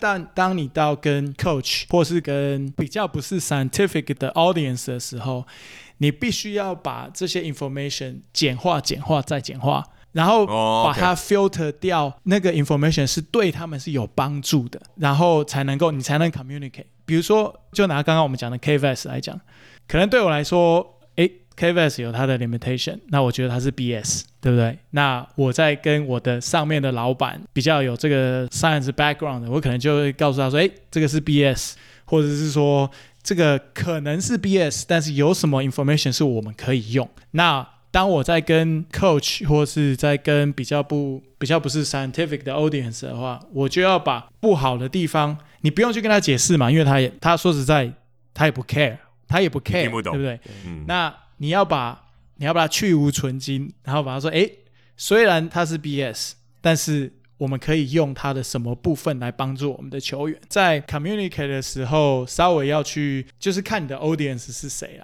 还有另外一个就是在跟 coach 的时候，因为你要去，你你最主要还是要他们的 buy in 嘛，你也要球员的 buy in 嘛。所以你不能就是跟他讲说，哦，这个是 BS，我是这样觉得啦。就是这些 technology，就算它是 BS，我知道它是 BS，但是这个 BS 如果它可以变成一个桥梁，然后可以帮助你跟球员沟通，或是帮助你跟教练沟通。这个 BS 就是好的 BS，因为我觉得，因为球员们他们有兴趣嘛，他们觉得他们每天看 Twitter，然后看一大人推说，哎，这个什么东西又怎么样又怎么样？哎，我们有没有？那虽然我知道这个并不是一个非常好的 tool，但是我可以借由这个来来 start a conversation，然后可以就是去跟这些球员有进一步的接触。那有时候其实这也是好事啊，就算我对这个 technology 并不是这么的。有有信心，但是我可以借由这个机会来 educate 这些 coach，或者是我可以 educate 这些球员，其实都是一个非常好好的一 example。这样，哎、欸，我觉得你作为一个 nerd，要有掌握沟通的这个技巧是非常非常重要的事情，不然你永远都会只会是在自己的世界里，对，你就真的只会是 nerd。对，因为其实像 MVP 制造机里面有一章就是在讲中间的沟通人 conduit。其实 Matt 有点像是他既扮演这个研究者的角色，你也要扮演一个沟通者的角色，算是两者合而为一。其实蛮困难的，就有点像是我们都做过研究生，那研究生他写出了一篇论文。如果你要解释给你教授听，你当然要哦，你把你的 limitation 的限制，你的一些细节做研究的方法，你都要讲得很清楚。但你如果是要跟一般大众解释说，哦，我研究做了什么，那你当然是去无存菁，把你的 summary、你的概要讲出来就好。你要目的是让人家听懂这个研究最后的贡献是什么。所以这应该就是 Matt 平常可能需要去呃面对的工作的项目，甚至可能是最大的挑战哦。哎，对啊，因为跟不同的人，而且教练来来去去，球员来来去去的。对啊。如果你有解释过，如果你是研究生，然后如果你有跟一般人解释过你的论文，你就知道那个难度在哪里。还好我没当过研究生。对，那个那个其实是很很困难的，因为你经历了那么多，然后最后就是一个结果。那那个结果是有很多因素下去成就出来的，但是你跟一般人解释，一般人没有那么多时间听你讲这么多。那刚才 Matt 你聊到你实际上的工作细节，不知道有没有？一些实际的案例，你不用讲是哪一个球员，你不用去讲他的名字，有没有是你参与的专案，是实际帮助到某一个球员、某个打者或投手，他的表现真的提升，让你觉得哇，好有成就感的例子？对，嗯、其实其实讲球员的名字也没有差啦，就是呃，像去年球季 Logan Webb。Logan Webb 他有一一阵子就是呃 forcing fastball 开始就是那个 carry 不够，尾劲、嗯、不够。对，然后我们就是也其实有发现嘛，那发现了之后就是有去有去借由这个生物力学的角度，就是看他们这个 in game 的这个 performance，还有这个这个 motion capture 得到的一些资料，去去发现说，哎，的确它是有一些动作上面的改变。那我们。就是有试着去这样子去帮助他，然后另外一个 example 的话，就是像这个呃，Yes，那 Yastrzemski，那 Yastrzemski 他其实是那个 KVS 的爱好者，哦，因为他精英队过来的，啊，他精英队过来，精英队把他养成养的乱七八糟，然后到巨人队变打超好，但那个年代精英队应该还没有开始用 KVS 吧？哦，对，啊，可是也没有，他过来才一年多而已啊，对不对？他应该二零一九，但是。精英队换换总裁也是二零一九年的事情，呃，是也没错，所以他那个年代应该还没，对对对，对。但他就从精英队过来，对对对，他们很早就开始用 KVS，但是我不晓得说他在那边到底有没有就是用很多 KVS，但是其实他对 KVS 的东西还蛮了解，其实。Yes 他自己是对 KVS 蛮了解，嗯、然后还有对那个 Blast，就是 Blast 就是装在那个那个球棒尾对球球棒尾巴那个，然后去看你的那个呃速度跟那个 swing plan，像他已经 buy in 这些东西了。那，但是他有，我们也会去帮他调整一些，就是，诶，比如说他今天可能可能开始打击有有点下来，那我们就会去去看这些资料，说，诶，到底里面有没有一些东西是我们可以发现，然后他有一些在这个。Within the season 就是有一些 fluctuation 嘛，然后就了解说，诶，这些 fluctuation 跟他的那个就是 performance 到底有没有什么相关？嗯、其实 Giants 有很多大联盟的球员，他们对 Sports Science 这些东西是是很买账的啦，然后他们也会很主动的去要求说，哎，我想要看我的什么资料，我的什么资料。他们也知道说我们有一些他们的资料，那所以他们会主动的就是说，哎，我要我我要看这样子，对啊。因为像 Matt，你也就是会参与这些专案嘛，然后会去评估球员，会去评估球员的能力啊，然后还有了解一下他们现在的状态。那所以这应该也会牵涉到说，比如说球队他要做一些决策的时候，比如说交易，比如说呃评估其他球队的球员。那像巨人队，我们知道他们有台湾球员的加入嘛，邓凯威。去年，诶、欸，去年加入的，啊、去年加入的，去年交易过来的，对啊，等于很看好他，对，应该是有进行调查过，哎、欸，了解邓凯威他的能力，他那个时候的状态，所以才会透过交易的方式把他延揽过来，对，用一台吸尘器换的。对 我们能了解一下说，Matt，你在这个巨人队他们交易，就是在那一笔交易当中，怎么样评估邓凯威？你是不是有参与这个过程？那如果有有的话，那这个过程。你投入到或你了解到的是什么？对，嗯，其实凯威是一个很有趣的一个例子啦，因为你刚刚讲呃吸尘器，我才想到 Dyson，但是其实它其实是一个吸血鬼了，它吸了很多钱，然后 最后最最后它也报销了，然后也也也不能投了，这样。其实那 那一笔交易是我们有时候常常会拿来拿来嘴巴上面讲，就是啊，就是你知道，因为我们换了三个人嘛，我换了 Jalen Davis，对不对？然后我们换了凯威，然后我们换了 Berroa。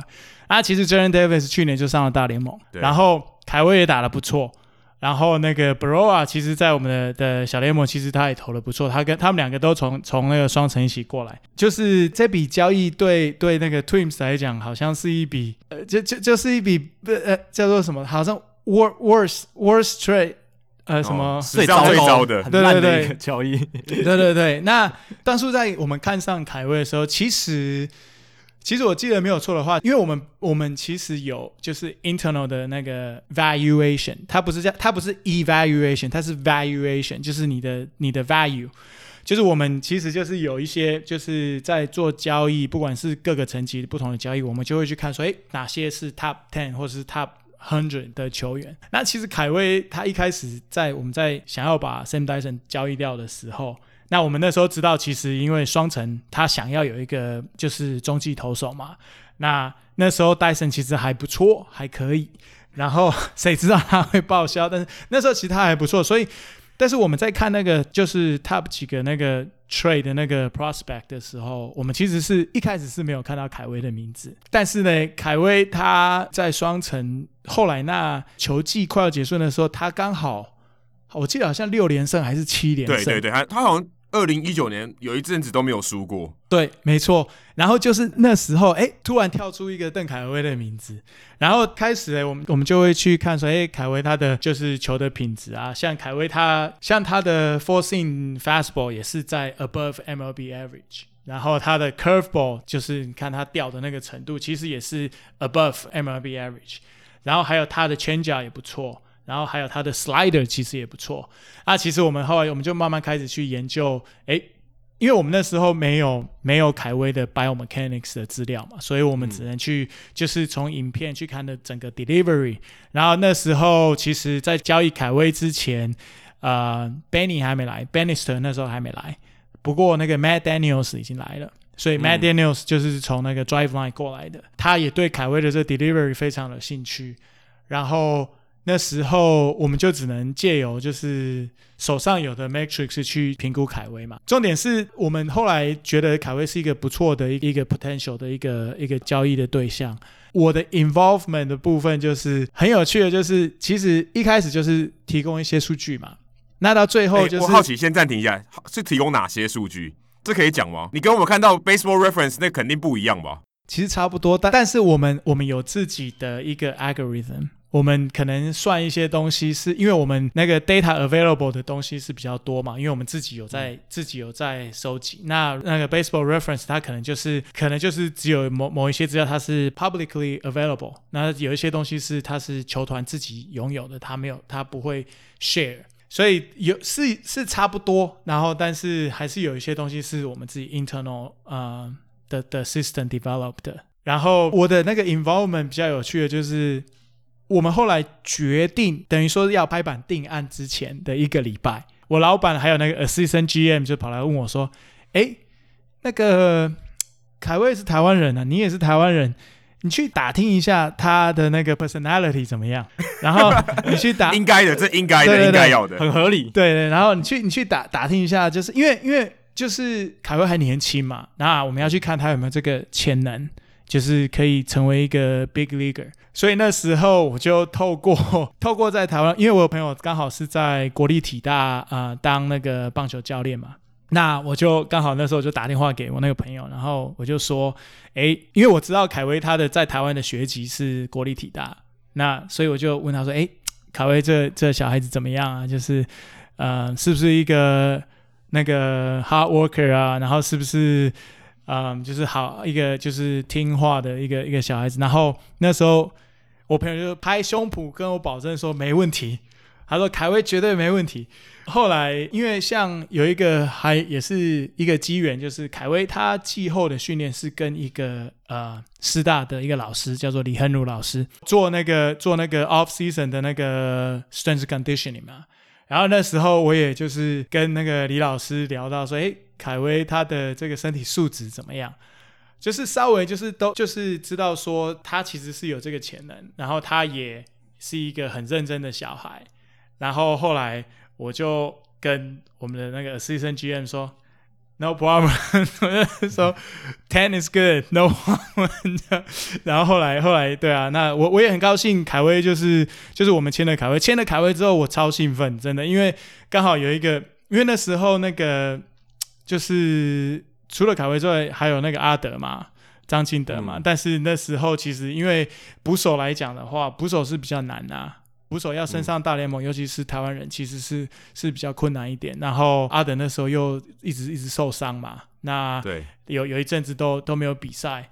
对啊，其实那那时候差不多就已经知道大概会是怎么样，然后后来那个凯威加入，然后我也很兴奋，然后诶，今年刚好 Spring Training 的时候我在那边，然后 Jay 也在那边，然后啊，嗯、凯威也在那边。那我如果有时间，我们还可以再聊聊凯威，但是我不晓得，对，就是看看如果有有时间的话，我们可以聊一点。那主要主要的那个 trade 的话，大概就是这个就是针对凯威来讲，就是我的 involvement 的的部分啊。这样听起来蛮像在有做到一部分球探的工作，嗯，Pro Scout 的部分有有一点像嘛，对吧？对，因为因为有点像观察别队的球员，然后给一些 feedback，然后且这些 feedback 还蛮独家的，应该就只有台湾人才能做到的事情，就是不会，可是他有可能托别队的人问。会不会这个有点怪怪哈？可是很难啊！你要直接联系到台湾的体大的教师、哦，这个有点难，这个很难。你讲英文，他可能有点尴尬，没有亲切感，他可能觉得，嗯，我为什么一定要告诉你？但是台湾人来问我的话，哎，口风很很松，可以讲，一下就套出来了。对啊，对啊，比较亲切感啦。主要是主要是自己的朋友啦，对啊，所以朋友之间问他，他当然是会对啊啊，我我也信任他，然后他也信任我，这样子。那 Matt，你刚才其实你在那个过程中有聊到，就是。Driveline 过去你们巨人球团的 Matt Daniels 哦，跟你一样都叫 Matt。然后呢，他是算投球的专家嘛？那后来被巨人球团延揽过去，也是负责在这个棒球科学，算是投球这一块这样子。那你自己会怎么看这一些所谓的第三方训练机构的人才进入到大联盟球团这件事情？其实某种程度上，你虽然没有去 Driveline 或是其他第三方机构，可是你有你有有点像啊，毕竟你也是也算是巨人队害了第一批这一些算是非棒球界的人进来，去帮助他们做生物力学或是一些比较新的科技这样子。那现在有很多大联盟球员，不管是在 MVP 制造机里面写到的，或者是现在很多他们自己也会去聘用一些私人的教练，去外面的私人的机构去做一些训练。那以球团的角度，还有你们这些 data analyst 的角度来看的话，你们自己会呃怎么样去跟选手沟通这件事情？你要相信球团呢，还是应该要呃专注在你外面接受的私人训练？这样子这个方式会是怎么运作？你讲去补习班哦，下课要去补习班的感觉。学校老师常会跟补习班老师的理念有些不一样嘛？怎么这样？啊、怎么这样教你？对啊，你这个教法不对。然后学校老师说，那个补习班都用一些旁门左道什么解题，这个方法这样对吗？对，是就是不正统什么的，会不会有这样的情况？其实。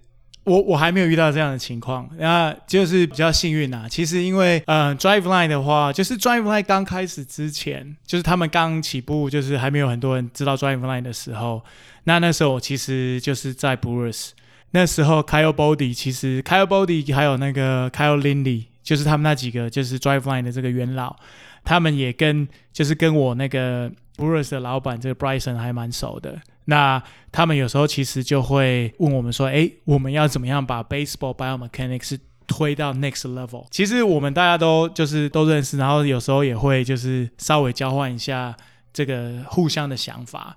所以我们在训练方面，我们的 philosophy 是还蛮接近的。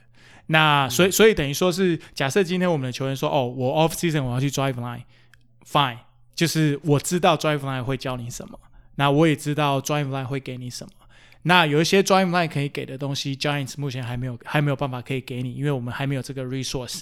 那当然，你能去学当然是最好的。那学回来之后告诉我他们在做什么，所以等于说是，哦、所以有点像间谍的概念。所以所以其实其实我觉得就是那个那个 philosophy，就是 old school 跟这个 new school 的这个 philosophy，然后你要怎么样去就是把它 merge 在一起。像 Matt Daniels 他们啊、呃、来到 Giants，他也带来了很多一些新的思维，这些新的作风或者新的这个思维。人家的确是有把一个 result 做出来给你看，或是他的确是有帮助到我们的球员，所以今天就是怎么讲？At the end of the day，就是只要球员能进步，whatever it takes，对不对？你不管你是用什么办法，你只要不要去伤害到他的 arm，或是伤害到他的身体，你只要能够提出成绩来，每每个人都会，就算他不买账，他还是摸摸鼻子就就就同意嘛。所以其实我是还没有遇到。就是太棘手的问题。那像你提到的，就是球员如果去就是 off season 去，比如说去 drive line 或或或者怎么样，其实，在一球团的角度是说 off season 通常的话，就是球团就不太会管你嘛。我我们会给你一个训练的菜单，我们会呃教练 pitching coach 或者 hitting coach 会定时的去 check in，然后看你有没有做完成这些菜单。但其实他们就是 on their own。那他们能够在季外的时间去找一个训练的基地，然后增强他们自己的这个 weapon 的话，那当然我们是乐观其成啊。所，所以其实就像我刚刚讲的，就是因为我们是 share 同样的 philosophy，所以我不太担心，也不太就是还没有遇到太棘手的状况，说，诶，谁跟谁说这样，那你为什么就是做不一样？这样，那即使是有的话，也会。就是 data 摆出来就是给你看嘛，一翻两瞪眼。就是其实 Driveline 做的是不是 hundred percent accurate 不一定啊。如果我觉得他做的不好，我会提供我做的，然后给你看嘛。那你你自己去评估你想要的 training 是什么，或者是你想要的 information 是什么，这样。所以也是给球员蛮大的自由度，说两个方法给你选，看你要选哪一个这种感觉。用实证来说话。对，而且刚刚提到说，你们可能刚好跟 Driveline 的 philosophy 这个哲学训练哲学。可能相近，因为本来 Matt Daniels 就这个血脉过来的。可是我我想这个不可能是唯一的啊，对不对？一一定有好多个，对，什么德州农场学校，各式各样的这种教学的训练的方法，也不会很一致嘛。这种遇到冲突的时候会会怎么办？的确有发生，就是像某些教练他是倾向于这个 Texas Range 的一些做法，那有一些他是比较 Drive Line 的做法，那有些教练是。倾向于这个加重球，就是 weighted ball，对不对？然后有些教练他是觉得、嗯、啊，weighted ball 会会伤害你的 arm，其实都有。通常发生这种这种情况，大家坐下来讨论嘛，就是 medical staff，你如果对这个 weighted ball 有 concern 的话，提出一些数据，对不对？那如果你没有数据的话，没有去 back up 你的你的你 idea 或是 back up 你的 argument 的话，那 weighted ball 如果今天这个 coach 他做了这个 weighted ball 的 program，他的确是可以把这个诉求加到一迈或两迈，或者甚至四迈以上。那以一个 player development 的一个角度来讲的话，有时候还是会倾向于 enhance 他们的 performance，然后 injury risk 就就你知道，就是就就就，就别不要摆那么重要的位置。对对，那就是其实有时候当然当这些冲突发生的时候，其实也不能讲说冲突啦，就是各个训练的 philosophy 不一样的话，那就是看沟通。然后看谁做 final decision，那这个 final decision made 的话，那就是大家就是一致。所以就是在这个 information deliver 出去的时候，你们要怎么吵都可以，对不对？但是除了这个 meeting room 之后，我们要有一个一致的做法，不可以说假设啊，我们决定今天这么做。那我们就就每个人就是 follow 这个 rule，然后就不要有其他的，不要有 distraction。这其实大家职场上有在去开过会的，应该都知道，每个人有不同的立场，每个人自己的这个工作的范围有不同的这个角度啊，避免少一些做错事的机会嘛，避免掉一些风险，避免掉一些背黑锅的这个几率。可是像像 Matt，如果你在做这些决策的时候，你通常因为以一个这个 baseball science 或是你说生物力学的角度。你刚有提提到说避免就受伤的这个几率嘛？像这些东西是你平常提供的意见，或是哪一种方向？因为你应该不会告诉他说，哦，你这个下去就加个两迈哦，这可能是这个投手教练他可能会会相信，都是肌力体能教练。那你会提供什么样的资讯给大家？哦，说，例如说这个球员他使用那方法，我认为受伤的几率是什么？哦，受伤的几率可能是一种资料。那还有什么其他的东西是我们没有没有想过的？为什么学术论文你会提出来之类的？对，或是你会根据哪些东西？嗯、例如说，就好像你今天一个健康检查报告，你一定会看某些东西，然后这些东西我可以提出来，然后给你一个一个建议。你会参考什么样的？因为我完全没有概念呢。今天做一个这个，我可能就我完全不知道该怎么做。如果我今天换我今天坐到你的位置上，我完全不知道该提供什么样的资讯给呃可以做决策的人。你会提供什么样的资讯？先讲先讲运动伤害好了。因为其实像 Giants Biomechanics 的 program 也是刚起步没多久，所以等于说我们还在一个建立自己的球员的一个资料库的阶段。因为你必须要有球员的资料库之后，你之后才能够 compare 嘛，对不对？你可能 Spring Training 的时候收一次，你可能在之后收一次表现好的时候，或者受伤手术完之后再收一次，然后去 compare。那我们现在还在 develop 这个球员 database 的这个一个阶段。那这个阶段的时候，你不是说就得坐在那边不提供资料嘛？那我就必须要去去找就是 research，然后就是以一个 research 的角度说，诶，这个在 research 的文章里面发现怎么样的状况？那我们要 take precaution，对不对？这个东西有可能会造成运动伤害。等到我们的这个 database 这个量够了之后，我们才可以 internally 去 validate。这个 research 的的这个准确性到底是多高？但是以运动伤害，其实 baseball research 在这个 UCL 在这个 shoulder 的这个 research 其实是已经很完整，然后也已经发展了一段的时间，所以我并不会太担心说把这个 research 的这个 result 拿来做一个佐证，去提供这些资讯给教练。那你说 performance 的角度的话，就是 performance 就是比较直接嘛，就是看 OK。这个 change made 做做下去之后，他的球速有没有增加，对不对？Carry 有没有增加？你去改变了他的一些那个 trunk tilt，对不对？或者是你去改变了他的 arm slot，或是你改变他的那个出手的那个呃，比如说我们讲说呃。Pronation supination，我不晓得那个 Jackie，你翻到这个 pronation supination 的时候，在那个 MVP 制造机是怎么翻？但是就手掌向内翻或向向外，对对对，手，手掌向内或向外。我们去改变了这些东西的时候，那从你的那个 TrackMan，或是从你的 Rap Solo，或是从你的这个现在最新的这个 Hawkeye，对不对？这个 system，我们到底有没有发现它的、嗯、它的这个 pitch grade 有变，对不对？你说我改变了之后，好，它的 curveball 掉的比较有没有 twelve to six。或者是你的那个 slider 会比较跑，或者是你本来不应该，本来你要投四缝线，但是出去是一个 cutter，那我们再改回来了之后，或是不是四缝线，像这些东西就是比较客观一点了。我们之前有访问过小怀嘛，他也是在做相关运动科学的东西，然后刚好 Matt 其实也有接触过小怀。那我想说，借这个机会，哦，Matt 隔空哦，给给小怀一些 feedback，有没有一些鼓励，或者他觉得小怀现在在做的事情能帮助到台湾的环境到哪些地方？因为台湾小怀现在在做的就是台湾版的，有点像鹰眼系统，或者是说这种电子好球带系统 Karma Zone 啦。所以这个东西当然 Matt 也有所了解，然后看有没有东西可以分享给他。这样，其实我觉得小怀在做的东西，其实我是个人本身是非常看好了，因为像其中我一个。最重要的 responsibility 就是因为这个 hard guide 的 system，我想台湾可能有一些球迷还还不是很了解，然后还其实还很陌生，甚至其很多 MLB 的球团对 hard guide system 其实还是很陌生。因为 hard guide system 其实它除了可以追踪这个球以外，它还追踪这个人，然后除了追踪人以外，它还可以追踪那个投手跟跟打者的 biomechanics，就是他真的去。抓这个人的肢段，然后去计算关节角度、关节角速度这些有的没的。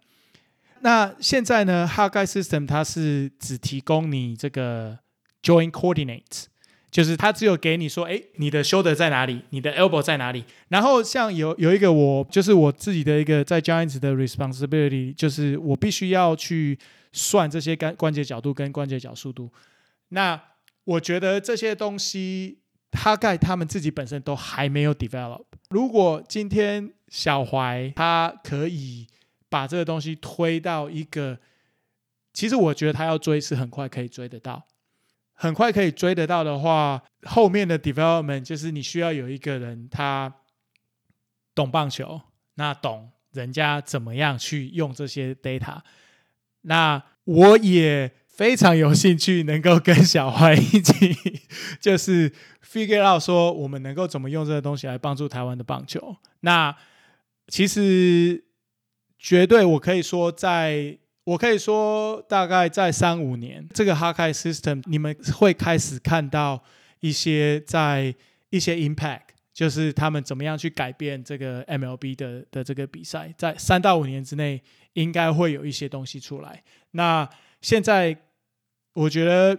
小怀算是一个 pioneer 啦，就是他在台湾，我也知道说他一个人来要做这些东西，其实其实真的不是那么容易啦。那我也希望说他能够就是撑下去，然后这条路是是正确的，然后 但是很辛苦，但是我可以看到。未来对台湾的棒球的确是可以做出一些贡献。这样，那 Man，你刚刚其实，在讲到你们沟通这些事情的过程当中，一直提到就是减少受伤，还有就是这个 medical team 医疗团队的一些意见。那其实这个刚好连接到我们最后一个问题，就是关于运动科学还有棒球科学未来的发展会是朝向哪一个领域？在这个棒球科学、运动科学的领域上，next frontier 下一个大西部未开发的领域会是什么？因为现在其实你刚刚提到了。诶，现在对于呃投球的研究，其实研究蛮透彻的嘛。就是不管你的 arm extension，或者你出手的角度，或者你的这个呃身体的躯干要怎么转，什么样才是最好的投球机制，其实已经蛮多研究都已经做出来。那打击当然是比较多众说纷纭，所以这可能也是一个未来发展的方向。那 Matt 你自己在这个领域里面，在生物力学领领域打滚哦，也做研究，那你自己会觉得未来这个运动科学会朝向什么发展？是？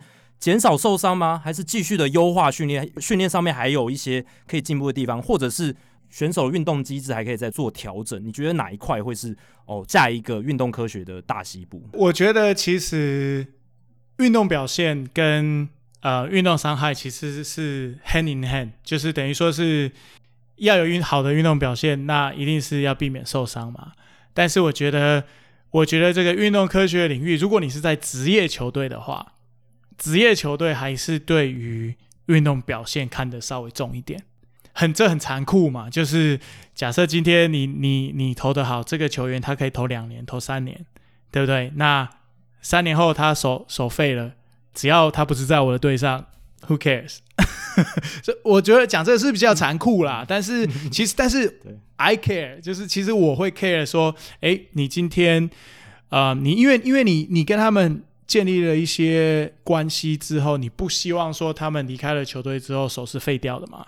啊，我们刚刚讲到 Sam Dyson，其实我也不希望看到他就是 shoulder injury 嘛。但是以一个职业球队的立场来讲的话，还是增进 performance 会比较被看重一点，也比较直觉一点，感觉就是 OK，我就是要这个球员就是他拿出好成绩来就好了。好，那接下来两年后他报销也不干我的事，再加上他这边自由球员。从球团的角度、投资的角度来讲也是嘛，就是我投资在好的表现上面，然后把它榨干。对，榨干之后，诶，它可能就是一个用完的，讲残酷一点，就是一个废弃的工具哦，就 damage goods。对对对，就是折旧嘛。那折旧的东西，那最后坏掉，那可能最后就丢掉啊、哦。但是如果你从这种比较残酷的角度来讲，就是这么残酷、现实。但是就像刚刚 Matt 讲的，呃，我们都是人嘛，那球团也会跟。这一些球员建立一些关系，球员底下的教练也会跟球员建立一些关系，所以这可能还是要取得一个平衡点哦，就是也不能说太偏向哪一个极端，我觉得都不太好啦。那运动伤害跟运动表现当然是环环相扣，但是呃，要怎么样做到就是两全其美，这可能才是一个最大的意义。对，而且那我刚刚其实是讲到比较偏这个 Major League Level 的啦。那你说像 player development 的话，除了你假设今天我们签了一个呃 Dominican 的一个 player，对不对？你十四岁跟他签，那他可能在二十五岁或者是二十岁出头，他才能上大联盟。那在这个七八年之间，你必须要确保他是 healthy，对不对？你要确保说，诶，假设今天这个投手，你不止你从他的从他身体素质开始 develop 到他真的是 mature 了之后。这段期间，你要你要确保说，你所给他的训练不会造成他就是一个 career ending 的 injury 嘛。在 player development 的时候，medical 的 component 会稍微重一点。那这个你也会有专业的建议去协助他们嘛？像在就是回到工作的这个领域上面，也是会会有这些。对啊，像这样的话，像我们回到就是一开始我我这个 PhD，虽然我念的是 biomechanics，但是其实对这个解剖或者是对这个 physical therapy，其实都是或者是这个呃 athletic training，其实都都是有有一点，其实这是又是一个。这个 knowledge 我们我们在 PhD 的时候学的嘛，我不是做这个 clinical hands-on 的这个部分，但是我可以提供以一个嗯 anatomical 的角度去跟我们的 physical therapist，去跟我们的 athletic trainer 去做去沟通，去了解说，哎，怎么样的训练会不会造成他们怎么样的运动伤害？那当我们有一些像我们在 spring training 的时候，我们也会做一些那个叫做呃 physical assessment 嘛。然后我们也去看这些 year by year，就是看他们有没有一些变化。那这些变变化会不会是一个 concern？然后再再去把这些资料回馈给啊、呃，像这些呃 strength condition 的 coach 或者是这些这些 athletic trainer，然后要让他们就是了解说，哎，这个球员可能有一些 red flag 要去注意。这样好多好忙哦，很忙啊，对啊，就是他有很多有部门的人的电话。因为有分大联盟层级跟小联盟的球员养成这两块嘛，就像刚刚 Matt 讲，你在大联盟那个层级，可能球团最专注的是运动表现，但是你到你的农场里面，你到球员养成这一块，可能就要更重视说，诶，运动伤害选手的生涯怎么维持。而且我刚才也想到说，在大联盟这个层级，如果你签了一个高薪的球员，比如说五年约哦一亿美金，你也要去维持他的健康吧？就是你要，或者你或者你可以评估。他五年，我风险大概平均，他只能用四年，对啊，你大概会会猜得到。你当然觉得运动表现很重要，他这四年或五年要给我很好的这个回馈，但是你也知道说他会在过这过程中有磨耗。那如果你能够诶、欸、让这个磨耗没那么大，或者是你有想到办法说减少他受伤的几率，最后两年合约报销的几率，那其实对球团来讲也是一个投资的报酬嘛，也可以也可以预测吧，有一些。应该有一些预测的 model 说，这个球员，假设我签五年合约，我预计他大概会休个一年哦，不然加起来或是整整一年，应该会有这种 model 吧？会会有吗？这是一个非常好的问题，的确是有啦。就是其实在，因为现在 big data 嘛，各方面不同的 data 很多，那就是看哪一个球队啊、的这个 algorithm 比较准嘛。那你说？你会问这个问题，每个球队也会问你一样的问题啊。那我们能不能去 predict 说，嗯，这个球员到底他他的 trajectory 是什么，他的 projection 是什么？像我们其实本身呃 Giants 也有在做这个部分，就是像在 trade 的时候，为什么有时候你常常看到我们就是给你少一年的合约？就比如说这个球员啊，我今天我要开五年啊，我就给你四年，或者我给你三年。那其实就是说，我们内部去了解，然后知道说，哎，他可能 top out 就是三年，或是 top out 就是四年。那你说准不准呢？Who knows，对不对？他可能对啊，因为这种预防的事情没有人说的准。嗯、说他，我说我预测他健康四年，他真的最后健康四年。可这个跟你的预测可能没有关系，对啊，对不对？有可能没有关系。每一支球队，而且每一支球队他们计算，就像刚刚麦讲的，他的运演算法，他的考量的权重，他喜欢看重的东西都不太一样，所以算出来的结果都不是一样。而且，而且算就算算准了，他没有 credit 啊。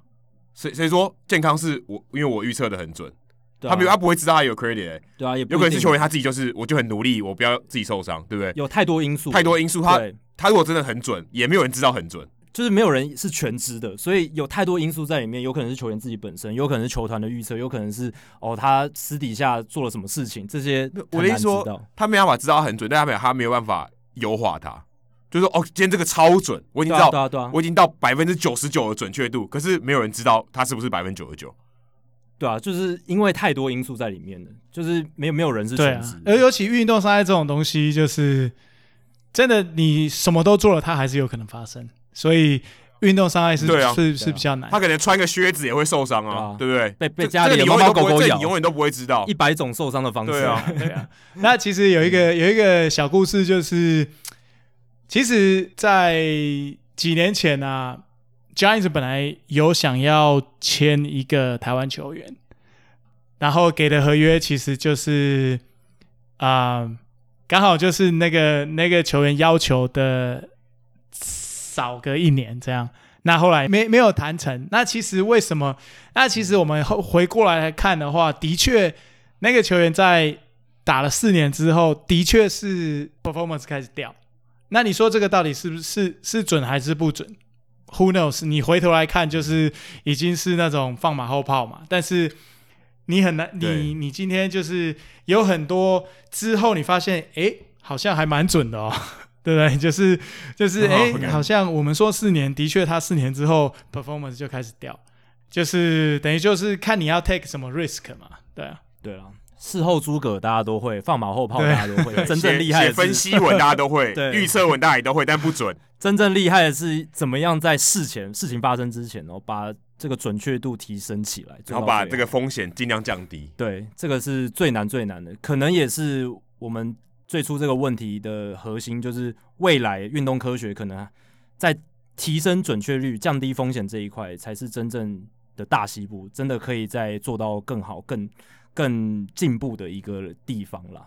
好，那今天时间也差不多了，非常感谢在美国的 Matt 跟我们岳阳连线，分享了这么多。非常有价值的资讯，还有很多呃不为人知的经验。我相信对于我们的听众来说，一定是很有帮助的一些资讯。这样子，好，那今天非常谢谢 Matt 接受我们的访问，谢谢 Adam，谢谢 Jackie。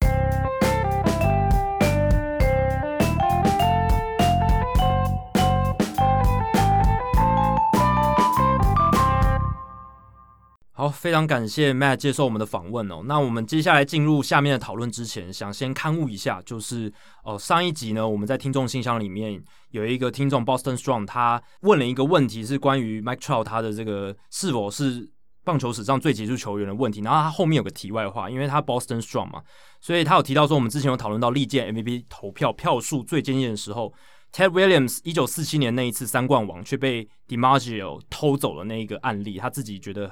很那个很气愤这样子，那那一集我有点搞错了，因为呃，Ted Williams 拿三冠王是在一九四二还有一九四七年，然后呢，我把他把 Boston Strong 提到的这个案例想成了一九四一年，因为一九四一年 Ted Williams 他也有跟 Joe DiMaggio 有一个 MVP 的竞争，然后呢，那一年是 DiMaggio 拿下了 MVP 的讲座，主要是因为他那一年拿了。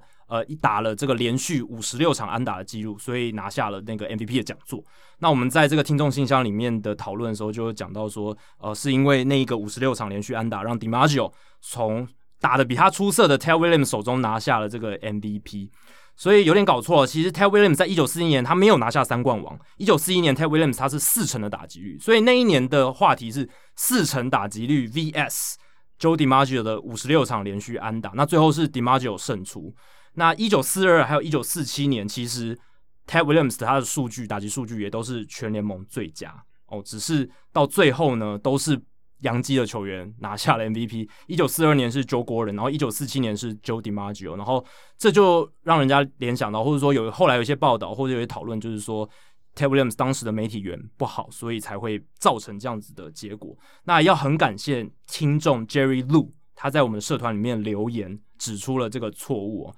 因为我那时候哦讲的太兴奋了，搞错，把 Ted Williams 四成打击率的赛季跟三冠王打击率的赛季搞混。那其实一九四一年的时候，Ted Williams 他除了四成打击，他其实也几乎拿下了三冠王啊，三十七轰，然后一百二十分打点，只比 Joe DiMaggio 少，所以真的很接近。但是真正 Ted Williams 的三冠王赛季是一九四二，还有一九四七年。非常感谢 Jerry，听得很仔细才听到，因为其实我坐在 Jacky 对面，我也没听出来哪里有不一样。因为那个分别实在太细微了啊，对，因为蛮接近。我只能说 Joe DiMaggio 跟 Ted Williams 都太强了，而且他们生涯都重叠在一起。对，哪哪一年强？说真的，要要查资料才知道，有时候真的记不太住哎。对，一九四七年的那个差距是真的比较大，就是我记得 Joe DiMaggio WR 值好像才四点多，然后 Ted Williams 快要接近十，所以一九四七年那一次更加的夸张。好，讲到 MVP 呢，那有一个 MVP 的人选，虽然他没有赢过 MVP 了，Francisco Lindor 啊，在这个礼拜呢被交易到大都会。虽然我觉得 Lindor 被这个移走，就好像我们上次之前一年前聊到 Mookie Betts 被交易，都是可以预期的事情，只是你不知道哎什么时候发生。哦，没想到在这个礼拜发生了，所以我们这个礼拜来聊一下林多尔到大都会这个事情。对，那其实林多尔他原本就已经风声传了很久，二零一九年的时候就说，哎，是不是要走？因为他的合约到二零二一年就可能要变自由球员。那印第安看起来是没有办法留下他，呃，小本经营啊，也不会想要把这个林多尔这么大，可能一年三千多万的薪水啊，想要继续续约。所以当时就已经想，这个传闻就已经说他们要把他放走，只是一直没有找到下家。那也是因为印第安人其实打得不错啊，他感感觉好像也不应该放走嘛，因为他们如果要冲击季后赛、冲击甚至世界大赛冠军，其实他们应该要留着啊。但是没想到，其实在今年刚好因为疫情的关系，加上大都会这个老板 Steve Cohen 加入以后，哦，他想说我也新官新官上任三把火，要做点事嘛。那有钱花啊，当然虽然这个交易呢没有直接牵涉到钱。但其实背后的原因都是钱啊！他为什么要做这笔交易？其实跟他未来的操作，我想都是很有关系的。因为呃，他会把林多尔找来，一定有一个很大的原因是，他有一定的把握可以把林多尔续约啊。不然林多尔他今年打完他就变自由球员，如果大都会完全没有任何动作的话，那很亏嘛。你不可能把你的那个新秀交易出去，换一个只有一年的这个超级巨星，听起来不太合理。而且呃，林多尔交易走以后。Carlos Carrasco 也跟着一起到了大都会，这是让我非常意外的，因为我觉得 Carrasco 其实虽然是因为去年有白血病然后恢复啊，其实前年二零一九年呃回来以后，其实表现也没有很差，也还 OK，就是因为他的薪水，然后可能大都会觉得，哎，我趁你刚好林多要走，是不是？那我打包一个还不错的二号投手、三号投手也一起来，不然其实我觉得 Carrasco 其实是没有必要离开的，因为他薪水感觉上是还可以负担的。那换来 Rosario 好像。也不是到这种呃说可以未来很看好的，呃，他以前是新秀，很前面的新秀，但今年看起来这这几年看起来其实都不怎么样。还有 Himenez 也找来这个防守算是金手套等级的这个新秀 Himenez 其实让我想到以前年轻的时候的林多哦，因为林多刚上大联盟的时候也被人家说只有手套没有长打能力。那 Himenez 交易过来以后，其实基本上就这两个都是主菜，等于很多人说，然后再被搭配两个这个新秀。很多人说哇，大都会赚翻了，对不对？你看大都会只花了两个看起来不是很很厉害的这个中线的内野手，然后换来一个超级巨星跟一个二号、三号的投手，大都会看起来很赚。但是前提是啊、每个需求不同。印第安人想要省钱，大都会想要冲击季后赛，Cohen 想要在他第一年就给这个球迷啊、给他给他一个下马威，不是讲下马威，给他一个好的印象，哎，说我是新老板，我在做事。感觉上是因为这种默契，也不是说默契，应该说这种时机啊，让这个交易促成，才林多才到大都会队去。对，我觉得是各取所需啦，就是两支球队有他们不同的现况在。印第安人就是像 Adam 讲的，是想省钱，那大都会有新老板进来，新老板又很有钱，那他们就是想要去冲，只是我们预期到的是，竟然是冲这么快。我们先来看一下这笔交易它的一些细节。大都会这边获得领舵嘛，那领舵它是剩下一年的控制权，就是二零二一年结束就没了。那薪资仲裁的结果预期是应该会是会超过两千万美金的薪资啦。那你如果未来要把它延长约留下来，年薪应该是三千万，甚至、欸、平均年薪，而且可能至少要，我想至少要七八年了。对，看长度啊，如果签到十年，可能平均年薪可以压低一点，但也不会低到哪里去这样子。所以它的这个未来。如果要把他留下来，是一定要付出很大的成本。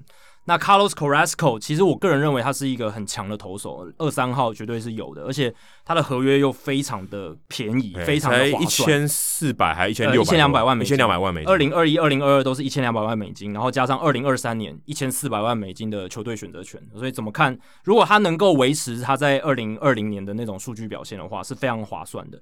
那印第安人这边获得的 Amed Rosario，他是剩三年的控制权，Andres Gimenez 五年的控制权，所以这两个都是已经可以上大联盟，已经具有大联盟的等级。二零二零年其实他们都有出赛，都有出赛，但是呢，就还没有出赛很多，然后还有很多控制时间的中线野手。那还有附上两名新秀，一个是 Josh Wolf，他原本在大都会农场是第九名的新秀，他是二零一九年第二轮的选秀球员，然后还有一个外野手 Isaiah Green。他原本在大都会农场第十名的新秀，然后而且是去年第二轮才被选进。Isaiah Green 他甚至还没有在职业赛场出赛，对，因为疫情的关系，没去年没有小联盟给他打。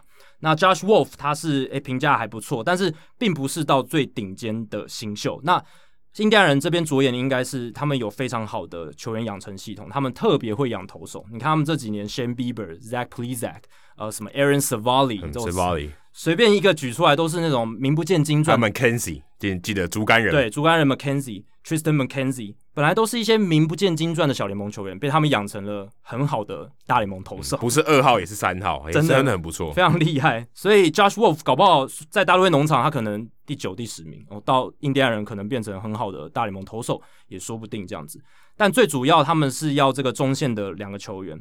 那有一些人会说，诶，印第安人是赚的哦，为什么？因为你把一年的林多尔跟两年的 Carrasco 换走，换来三年的 Rosario，还有五年的 Gimenez，然后 Gimenez 又是还不错的大物新秀，在二零二零年之前，好像还蛮划算的。而且他们这两个人，Amed Rosario 跟 Gimenez 又很便宜，哦，又非常的低薪。那 Amed 都很年轻啊，一个二十二，一个二十五而已。对，Rosario 二十五岁，Gimenez 才二十二岁。那这个当然看起来是就战力面而言，对印第安人是合理的，这我不否认，因为他们。就是有点像光芒一样嘛，他们是想要换取更多控制年限的球员进来，然后把一些已经快要变成自由球员的哦，已经有签合约大约的送出去，他们想要省钱。可是我觉得，就球迷的角度来看啊，这个印第安人是全盘皆输的一个交易，因为没有球迷会希望自己的球队做出这种把 franchise player Francisco 林多这种球员交易出去的操作。因为红袜红袜也把 Mookie Betts 送走了，但 Mookie Betts 至少帮他们拿下冠军，而且 Mookie Betts 也在红袜留留下了一些，领队也只差一点点而已啊，二零一六年只差一点点，只差一点点，但就就没有拿下来，对啊，当然这这两笔交易是非常相近的，我觉得非常相近，而且目的也蛮相似的，对啊，目目的也蛮相似的，只是印第安人跟红袜差距就在于说，红袜有拿下总冠军，印第安人没有。对，这个这这一点还蛮明显的，而且我觉得最大的差距是拿回来的这个大联盟的球员，Verdugo 至少我觉得比 Rosario 跟 Gimenez 都好吧。呃，我自己是觉得比较好，因为有很多人会看好 Rosario 跟 Gimenez 接下来的表现会还不错，但我个人是不看不看好 Amed Rosario。为什么？因为你如果有去看他比赛，或者是看他的一些数据的话，你就知道他没有什么选球能力，他有点就是无差别式打法，可是他。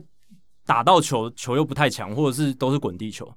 那当然，有些人会说他有在二零一九年的时候展现出状况好的时候，他能打出大概什么样的成绩？可能一年 WR 值三，甚至可以达到，其实还不错，还不错，还算不错的。但是我自己是不看好，我自己觉得他的打击可能未来不会像他二零一九年短暂高潮的时候这么优秀。Rosario 让我想到另外一个大物有几手，JP Crawford。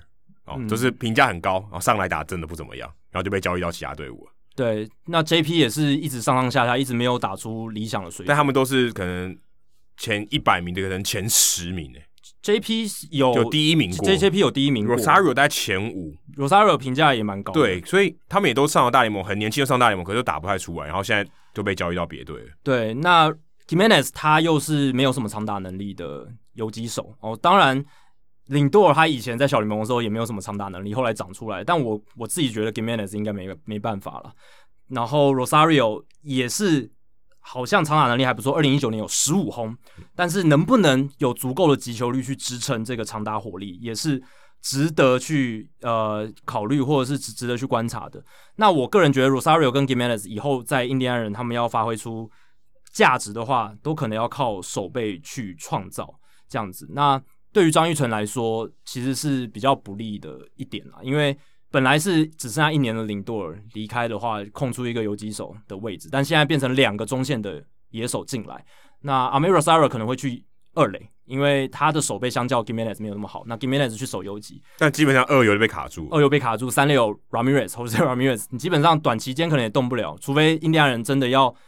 更清掉他们更多薪资，那再再说。可是 Ramirez 应该是不会走了。照目前看来的情况是不会动嘛，所以张玉成现在是好像就是第一替补的概念，没有一个先发的位置给他。目前的状态是。对，而且我觉得比较尴尬的是，如果他是像这种林子伟，他是防守组的话，也许比赛后段他还有机会上来啊，就是固定可能有机会上来。但他比较偏这种进攻类型的，所以他如果今天没有先发的话，真的只能代打哦。他可能只能偶尔比赛上去代打一两次，这种很难掌握他的这种手感，然后也不太可能有这种轮调的机会，因为也也也许 Nolan Jones 三垒的大物新秀，搞不好今年下半球季就上来了。所以张玉成其实他的这个空间是受到蛮大的限制，而且我我是觉得，如果印第安人他们把一个外野手交易过来的话，也许啊少一个中线游击手，对张玉成来讲是比较大的利多。对啊，或者是如果印第安人想要去换外野手，也许把张玉成打包换出去，然后之类的，让他有其他发展的机会也说不定。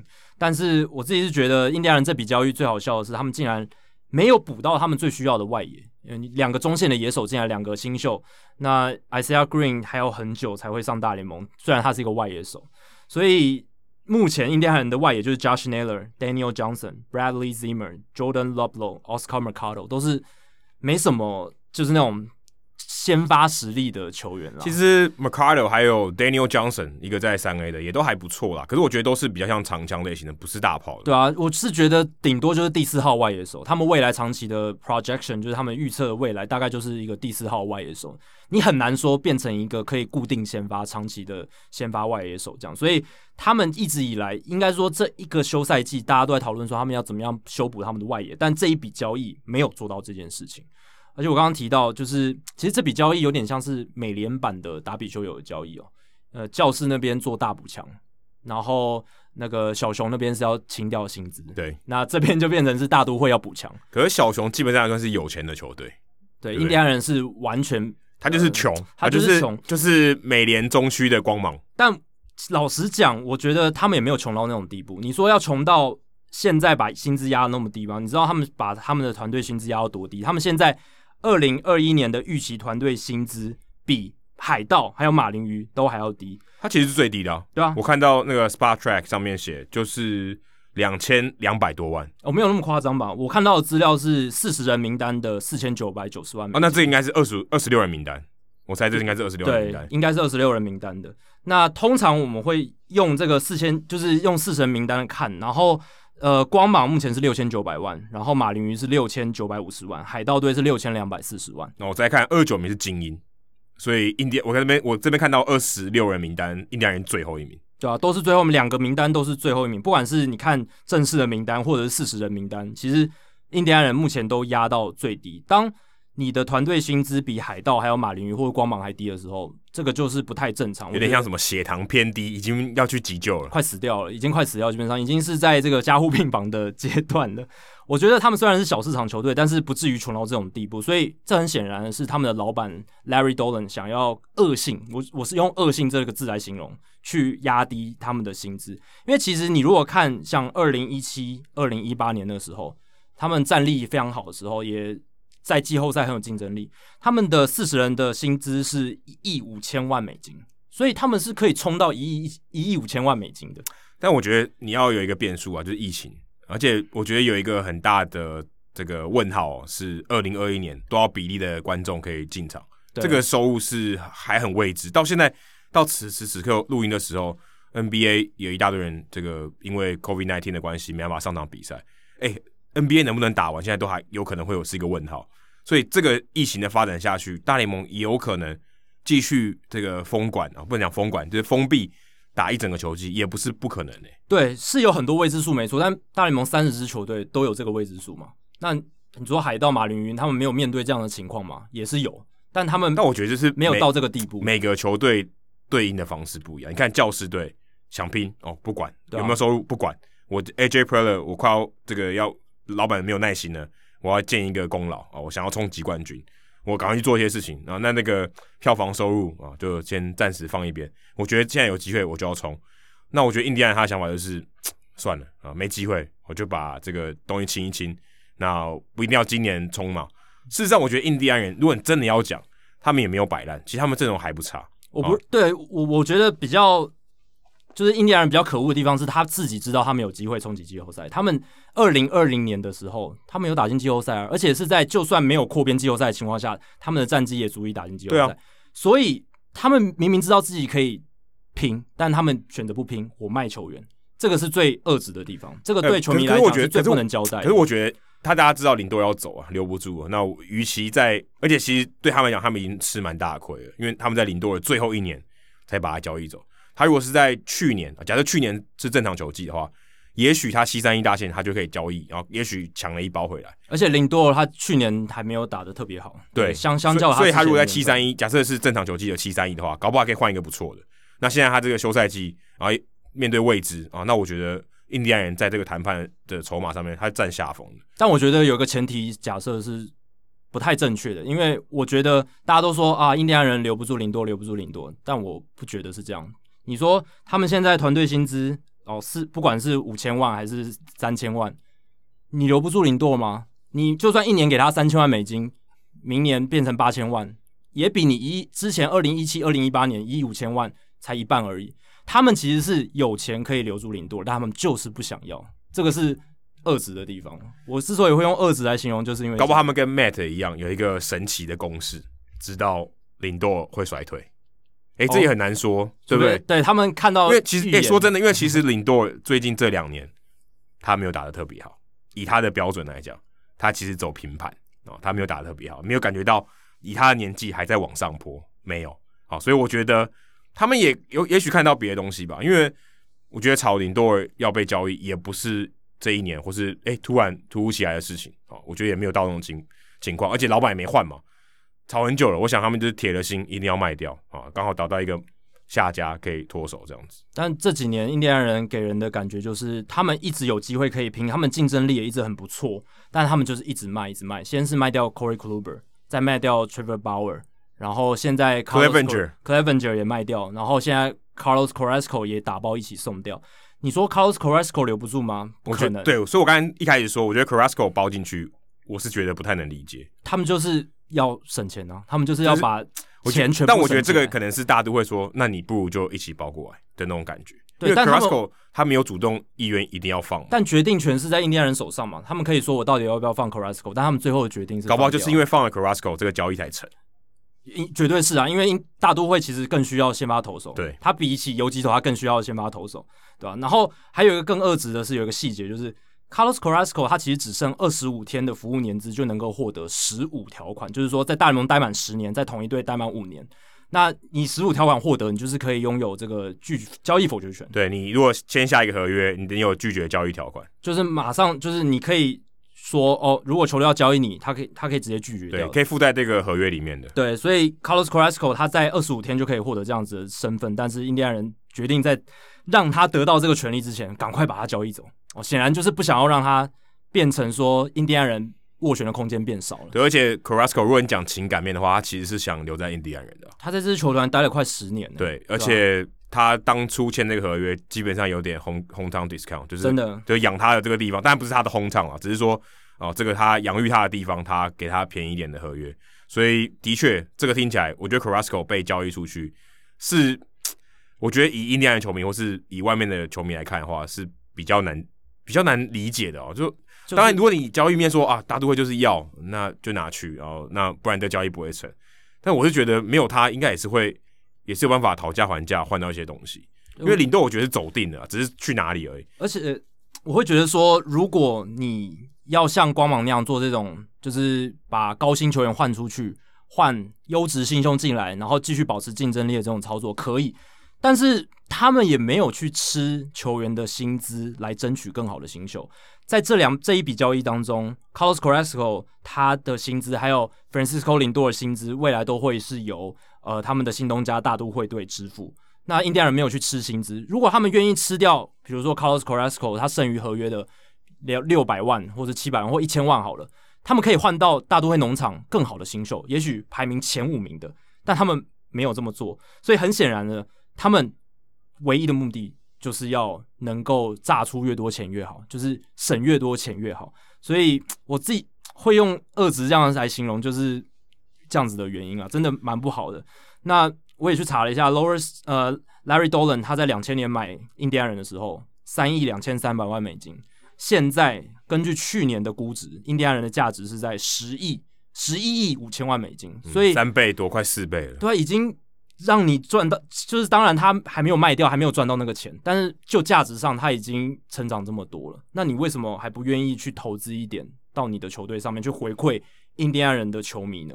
现在二零二一年，印第安人的团队的球员里面没有只有呃没有人没有一个球员的薪资超过一千万美金，然后只有五个人他们的年薪会超过一百万美金，五个人我觉得蛮夸张的，很。Jose Ramirez 一个人占了四十几趴，对啊。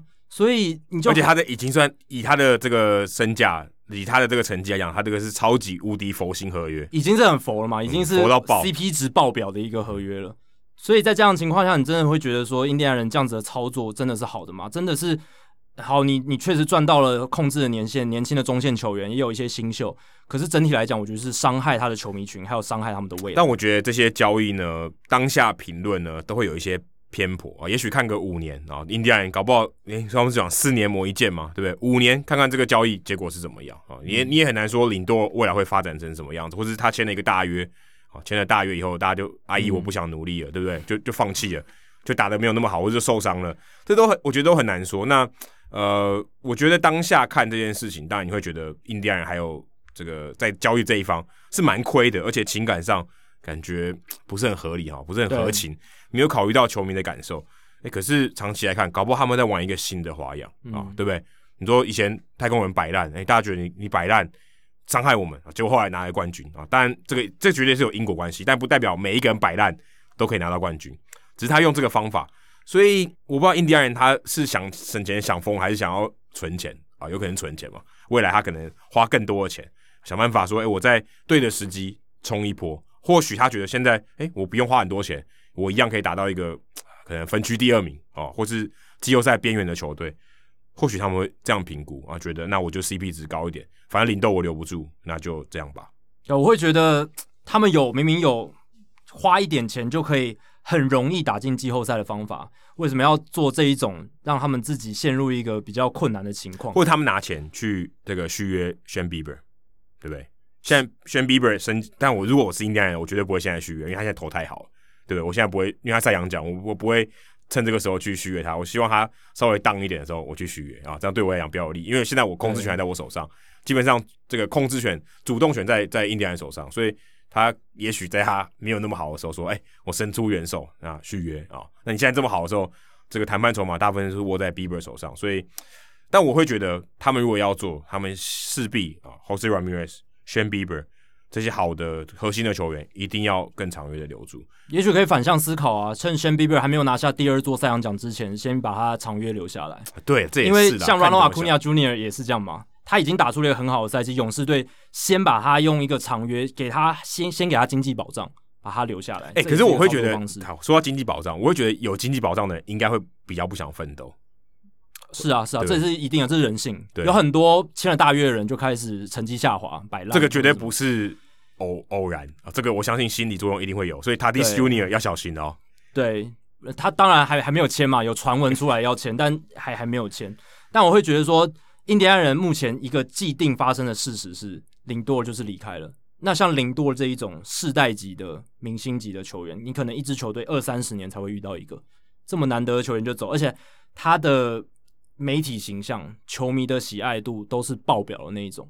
你错过了这一次，没了这一村，可能下下面就没有电了。啊、我觉得 Mookie Betts 走的时候，我就已经心就已经死了，心死了。对啊，你身为球迷，心死了、啊。那时候我就觉得，OK，这这哦，就跟 Mookie Betts 差不多啊。他会做这种决定，OK，大家都会发生，Fine。对我来讲就是这样。但我觉得，因为 Mookie Betts 根本没有，我觉得根本没有理由走。红花队市场那么大，省个屁啊！对啊，是啊，所以所以所以也是、啊。而且重点是他就算贵，他他也贵的有道理吧？而且他很健康哎、欸。对啊，他们明明就是可以付得起这个钱，就算是奢侈税奢侈税付下去也是付得起的，但是他们就是不想花。而且他真的是，他说真的，还要比林多尔还更好，我觉得，因为他拿过 MVP，、嗯、甚至他表现更全能，对啊。那所以这个我我觉得就是一个基本上，但我觉得这是一个风向，对球迷的伤害啊。他他们就不 care 球迷的伤害。我觉得印第安也看到，也许也许印第安老板也看到说，哎、欸，红袜队都这样干了，对不对？红袜队市场更大，是啊是啊，都活得好好的。但我觉得印第安人很伪君子的是说，他们常常会引用说，哦，你看我们球迷的数量不多，所以我们的薪资没办法冲很高，没办法花钱去补强球队。但其实我觉得这是个恶性循环。可是光芒也是啊，但是。我觉得这是他们自作自受啊，因为你们把明星球员交易出去，你就是要承受流失球迷的后果。那 Blake Snell 怎么怎么办？对啊，但是就这个就是他们必须。我觉得，我觉得印第安跟光芒对我来讲差距没有很大哎、欸。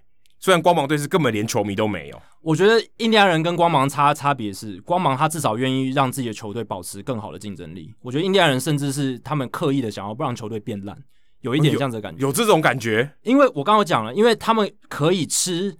Carlos Carrasco 或林多的薪资来争取更好的新秀，嗯、也许大都会农场里面更好，但他们没有那么做，他们连那个几百万、几千万都不愿意去付，然后宁愿把薪。但我觉得 Carrasco 可能应该不是因为钱的关系，是因为大都会想要。哎、欸，对，这个大都会想要的成分，我觉得比较高吧，因为因为他真的没有很贵，而且大都会真的需要先发投手。欸、对，在 Jacob Degrom 跟 Stroman 之后，他们其实是 Syndergaard 啊，Syndergaard 是 Syndergaard 受伤了，他们半个可能季中才会回来。所以他们是需要很需要一个堪用的先发投手。对，Rick Porcello 表示忘了我。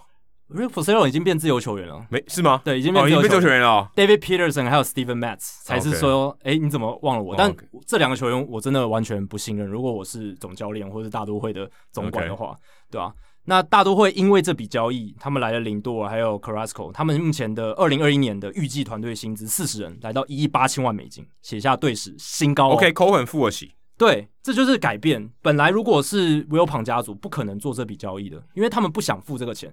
他们前几年也是去交易掉他们的正宗的好的球员，或像 Zack Wheeler 他们放掉了，然后换来他们用 Rick Porcello 去替代。我我我们刚刚讨论到现在，我觉得有一个很大的一个错误的点，我我们刚才一直都没有讲到，是因为 Robinson Cano 帮助了林多尔交易，空了一大笔薪资，对，两千万，而且空了一个缺。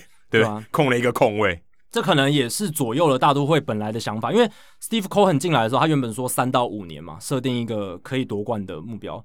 但是他们现在这样做，感觉起来他们是想要今年就拼。那我觉得可能转捩点真的是 Robinson Cano。而且我觉得林多要看到这个球队有机会啊，他才会说：“哎、欸，因为他毕竟这合约是两边都要签嘛，不是我压着你要签，嗯、对不对？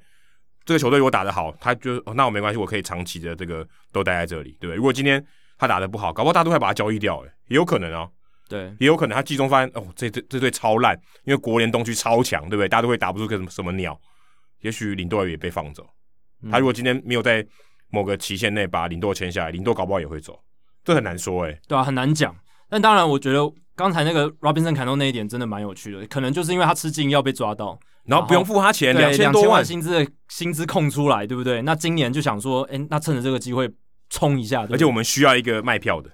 对啊，林多尔进来绝对是可以炒高整个人气。以前是 Cano，现在是林多尔。对啊，然后 Steve Cohen 这个老板，他以前有一些风波嘛，而且最近又爆出一些什么，他旗下员工有呃申诉说有这个种那个性别歧视的问题，有一些丑闻。诶，他可以把它洗白掉，他一借由这个大都会的操作，重新把自己的公关形象建立起来。一鱼好几吃，对，一鱼真的好几次。你讨好球迷，然后洗刷自己的形象，然后基本上大都会也是他喜欢的东西，所以。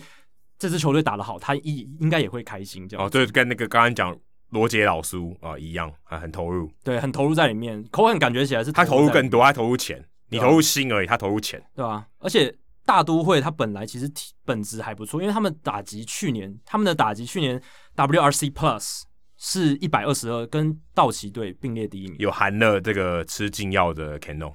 对，所以没有啊，就是当当然就是只是一部分的原因，但是他们整个野手的阵容是非常优异的，所以在这样的情况下，他们有一个不错的体质，以以此为基础去做补强的话，就会有很好的效果。我去看了一下 FanGraphs，他们现在去做的这个数据预测，大都会现在二零二一年预测的 WAR 值四十一点五，是全大联盟第三名，仅次于谁呢？教士队、道奇队。呃，教士队也是最近。大幅度补补强，所以冲上来了四十三点。我觉得大都会就是这种球队，就是表面上看起来很强，都打起来很烂。他就是这种球队。但前几年我觉得他们没有到这种这种程度，就是第都第三老三啊，就在分区老三，打不出个什么鸟。但现在他们是整个联盟第三，就是如果按照这个数据评评断下去的话，都是健康的情况。对啊，当当然是设定健康的情况，这个是很大的前提。这是数数据预测，你没办法去。很准确的原因之一，可是还，还是有，因为你看深度，对健康啊、呃。如果今天有人受伤，总是会有人受伤嘛。啊，如果今天你深度够，哎、欸，还是补了上来。啊，如果今天大都会几个投手挂了，深度不够啊，就是挂了，就整个球队战绩就掉下去了。对，是有影响，深深度绝对是有影响。但这些数据的评价，其实还是可以看出他们球员的基本素质其实是是很好，很被看好的，升对升上来的。而且我看了一下，印第安人就算这笔交易之后，他们的预测 WR 只要三十三呢，就是。大概是在勇士队跟呃红袜队后面一点而已，所以其实他们真的，他们先发轮值太强，就算把 Carrasco 送出去，他们还是有一个不错的、啊。所以我觉得，如果我是 Antonetti，我就觉得 OK 啊，OK，你要 Carrasco，其实我的轮值也没那么弱，我可以放掉这个，但我为了要促成交易，对，我必须做出这个牺牲。他觉得可以接受，所以他送出去。然后我觉得他的 OK 的前提是因为老板要他省钱，他才觉得哦，我这样子去牺牲这个 Carrasco 这个投手，我可以接受。对，不然如果以一个总管来讲，他一定省省钱是一定是最高指导原则，这个可以确定的。对，如果我是 Antonetti，如果能留下 Carrasco，再搭上 Shane Bieber 那些，还有其他 Zach Plesac、Aaron Savalli 这些投手打起来，是不是更强？其实蛮强，其实搞不好还不输大都会。对啊。那大都会来讲的话，他们有零多尔进来，其实是一个很大的补强。他们从二零一一年的 Jose Reyes 之后，就再也没有水准高于联盟平均的游击手了。合理啊，因为这就是 Rosario 啊，Rosario 还没，还有 Asdrubal Cabrera 也是印第安人过去的。对，就一直起起伏伏哈。就是 Cabrera 当然是一个资深球员，他还是算浪人，他不真的不算是。呃，大都会的看板啊，但算是堪用哦、嗯。但你不会说，哎，他是一个明星级的水准，就是还我觉得还不到。那啊，Rosario 就是我刚刚讲的，就是好像打出来那么一点点，但是火候还不到。嗯、然后他挥棒的瑕疵，我觉得我对他比较没信心。当然，有些专家觉得他未来是会打出来的，这不一定。但我觉得林多这一进来有一个游击的具有指标性意义的球员在那边，对士气上的提升也会是一个很大的帮助吧。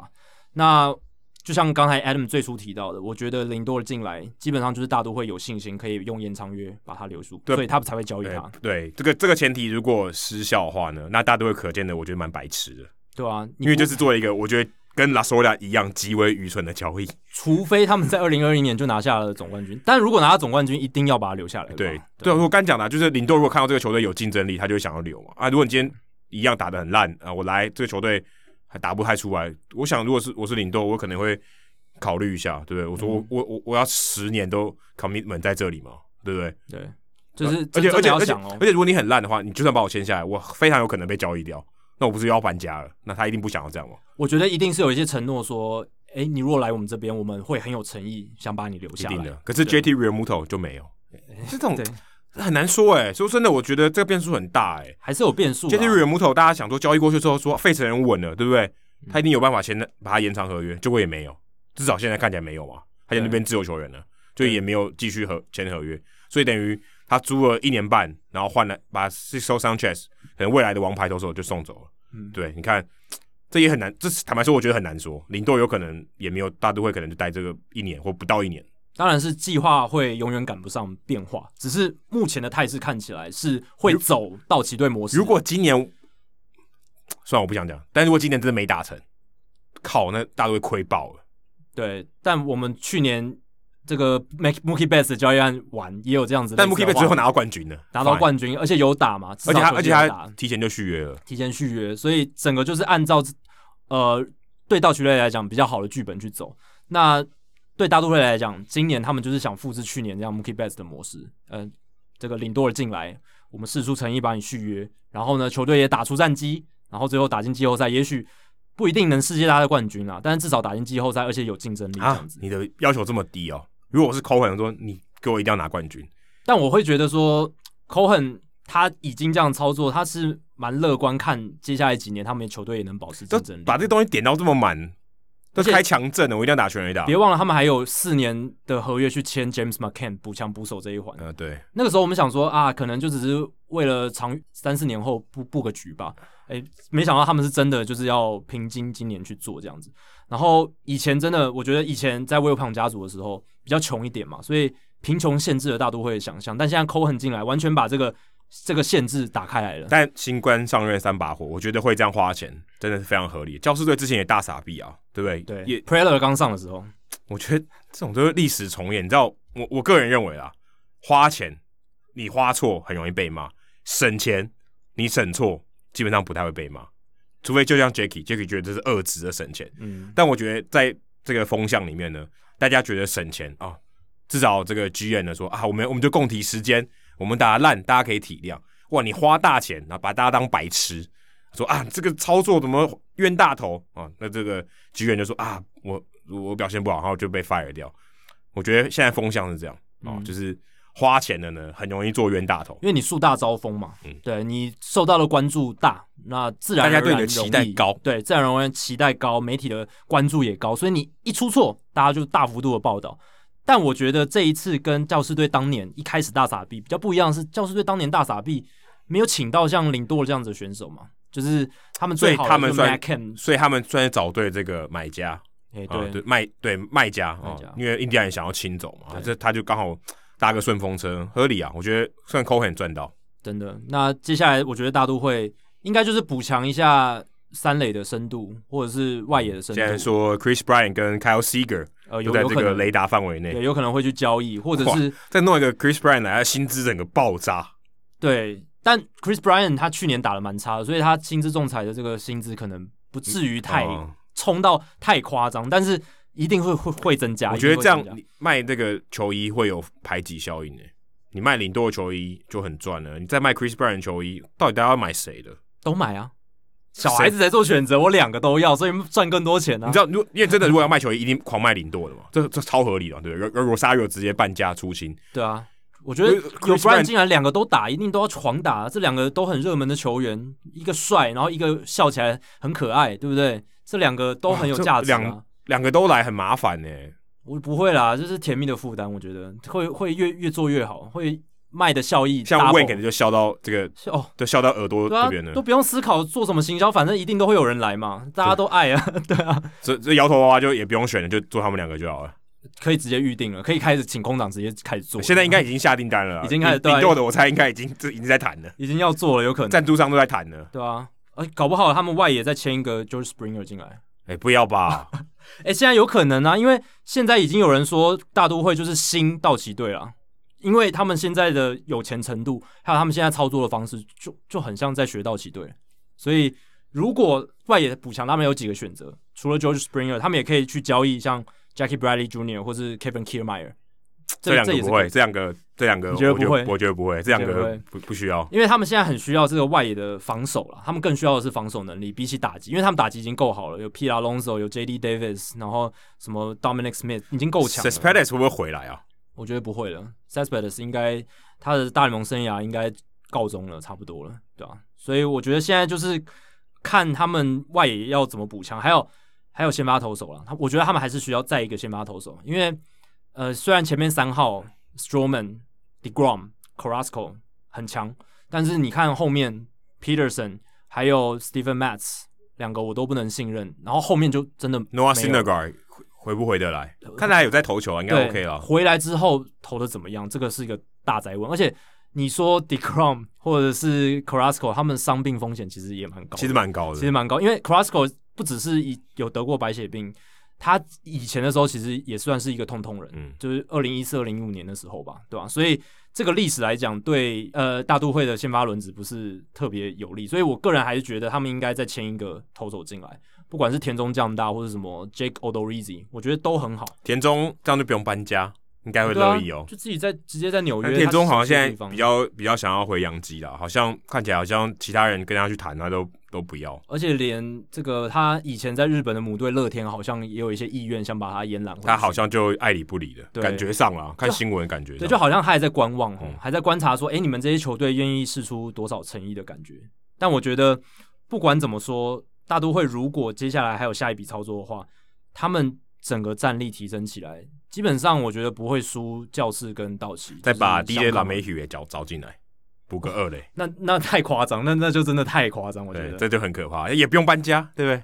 也不用搬家，多好。因为现在目前他们二垒手 Jeff McNeil 嘛，嗯、那 McNeil 可以守外野啊，也可以守外野嘛。对啊，他有这个内外野兼修的角色在，所以确实他们还有补强的空间。他们当然。永远补强不嫌少嘛。如果真的 DJ 两妹会找进来，然后呢，Jeff McNeil 变成一个像 Chris Taylor 或是 Enrique Hernandez 那种内外野的工具人跑来跑去的角色，那真的我觉得大都会甚至战力可能就超过教室，超过教室，只差道奇的一点点这样子。哦，还是要健康了，还是要健康。呃，对啊，前提都是 Jacob deGrom 不受伤。我觉得 Jacob deGrom 一受伤的话，林多也不用签了，整个球队就很可能就会对啊，搞不好搞不好真的林多就。就因为 deGrom 受伤就不签，就可能像那个叠叠乐游戏有没有？对啊，你上面叠的再好，你下面那个根基一抽掉，哦，整个就开始松动。对啊，所以我觉得这真的赌注很大，啊，很大很大。对，对，花大钱风险就高啊！你拿不到冠军就白，对我来讲就白花了。对，但至少从行销的角度来看，我们的好朋友 Wayne 应该是乐、哦、球衣先卖赚一波。对，球衣赚一波，然后后来的活动操作什么？呃，微笑日什么的，跟零度搭起来的东西，卖牙膏就可以了。牙膏，哎、欸，对啊，牙膏或者是什么，其实各式各样的产品都可以找他代言，因为他的微笑实在太有渲染力了。这个对行销或者市场操作的团队来讲，哦，真的很棒。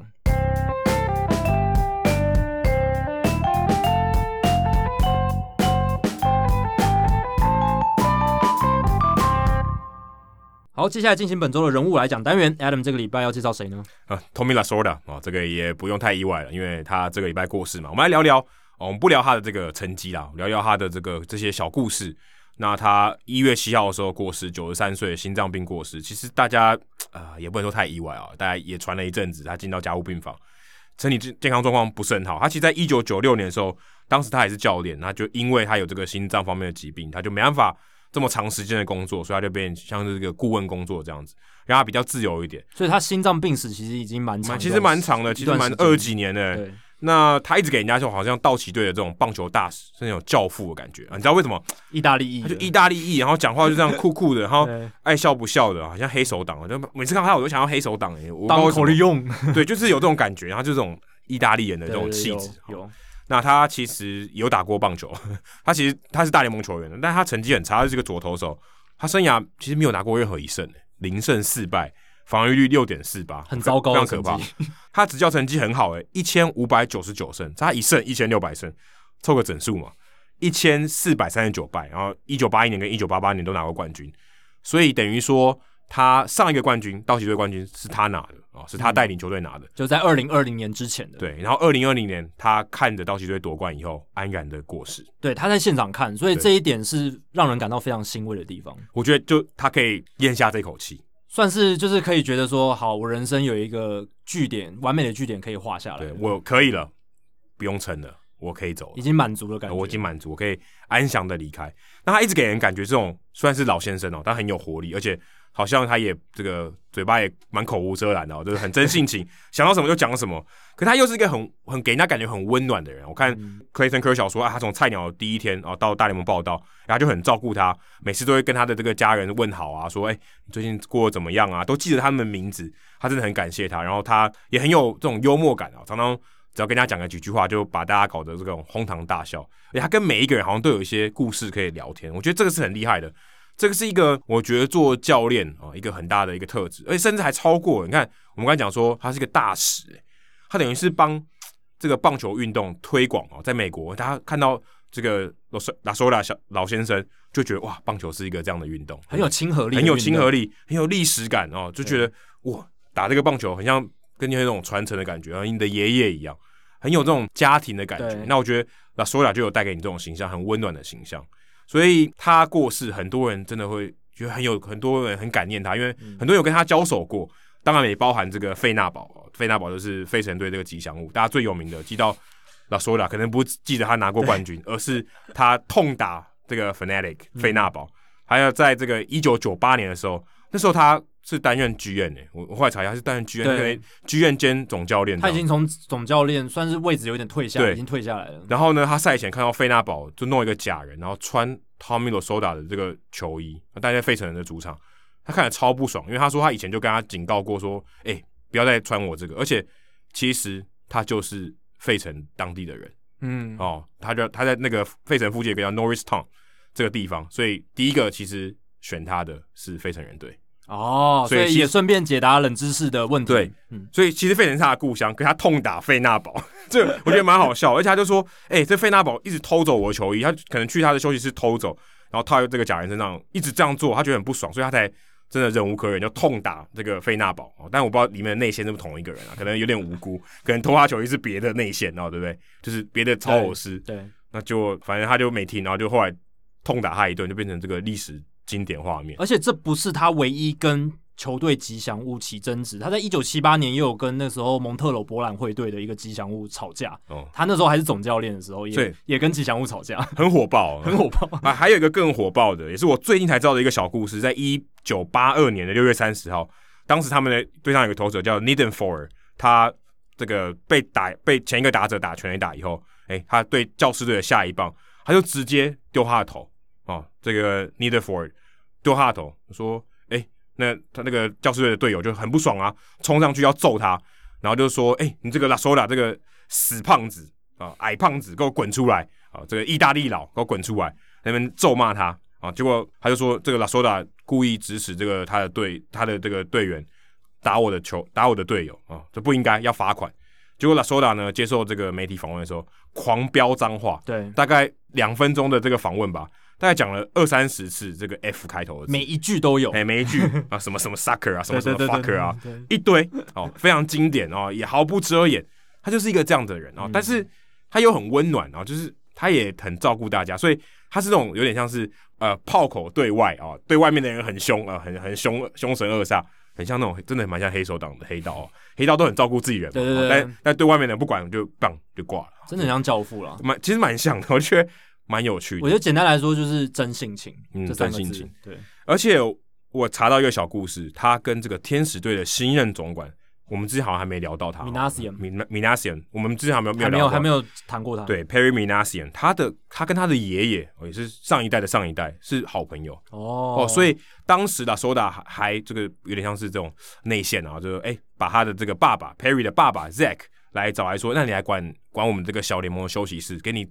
糊口饭吃啊，让你养家活口，就一做就是休息室经理，然后做到还做到这个游骑兵的休息室经理，然后那个 Minasia Perry Minasia 就现在天使队这个 GM 去当球童哦，对，一家人就靠 Lasorda 介绍工作，嗯、然后一一路做做做做到 GM，对啊，哇，厉害吧？哎，从你以前当过球童，然后最后干到 GM。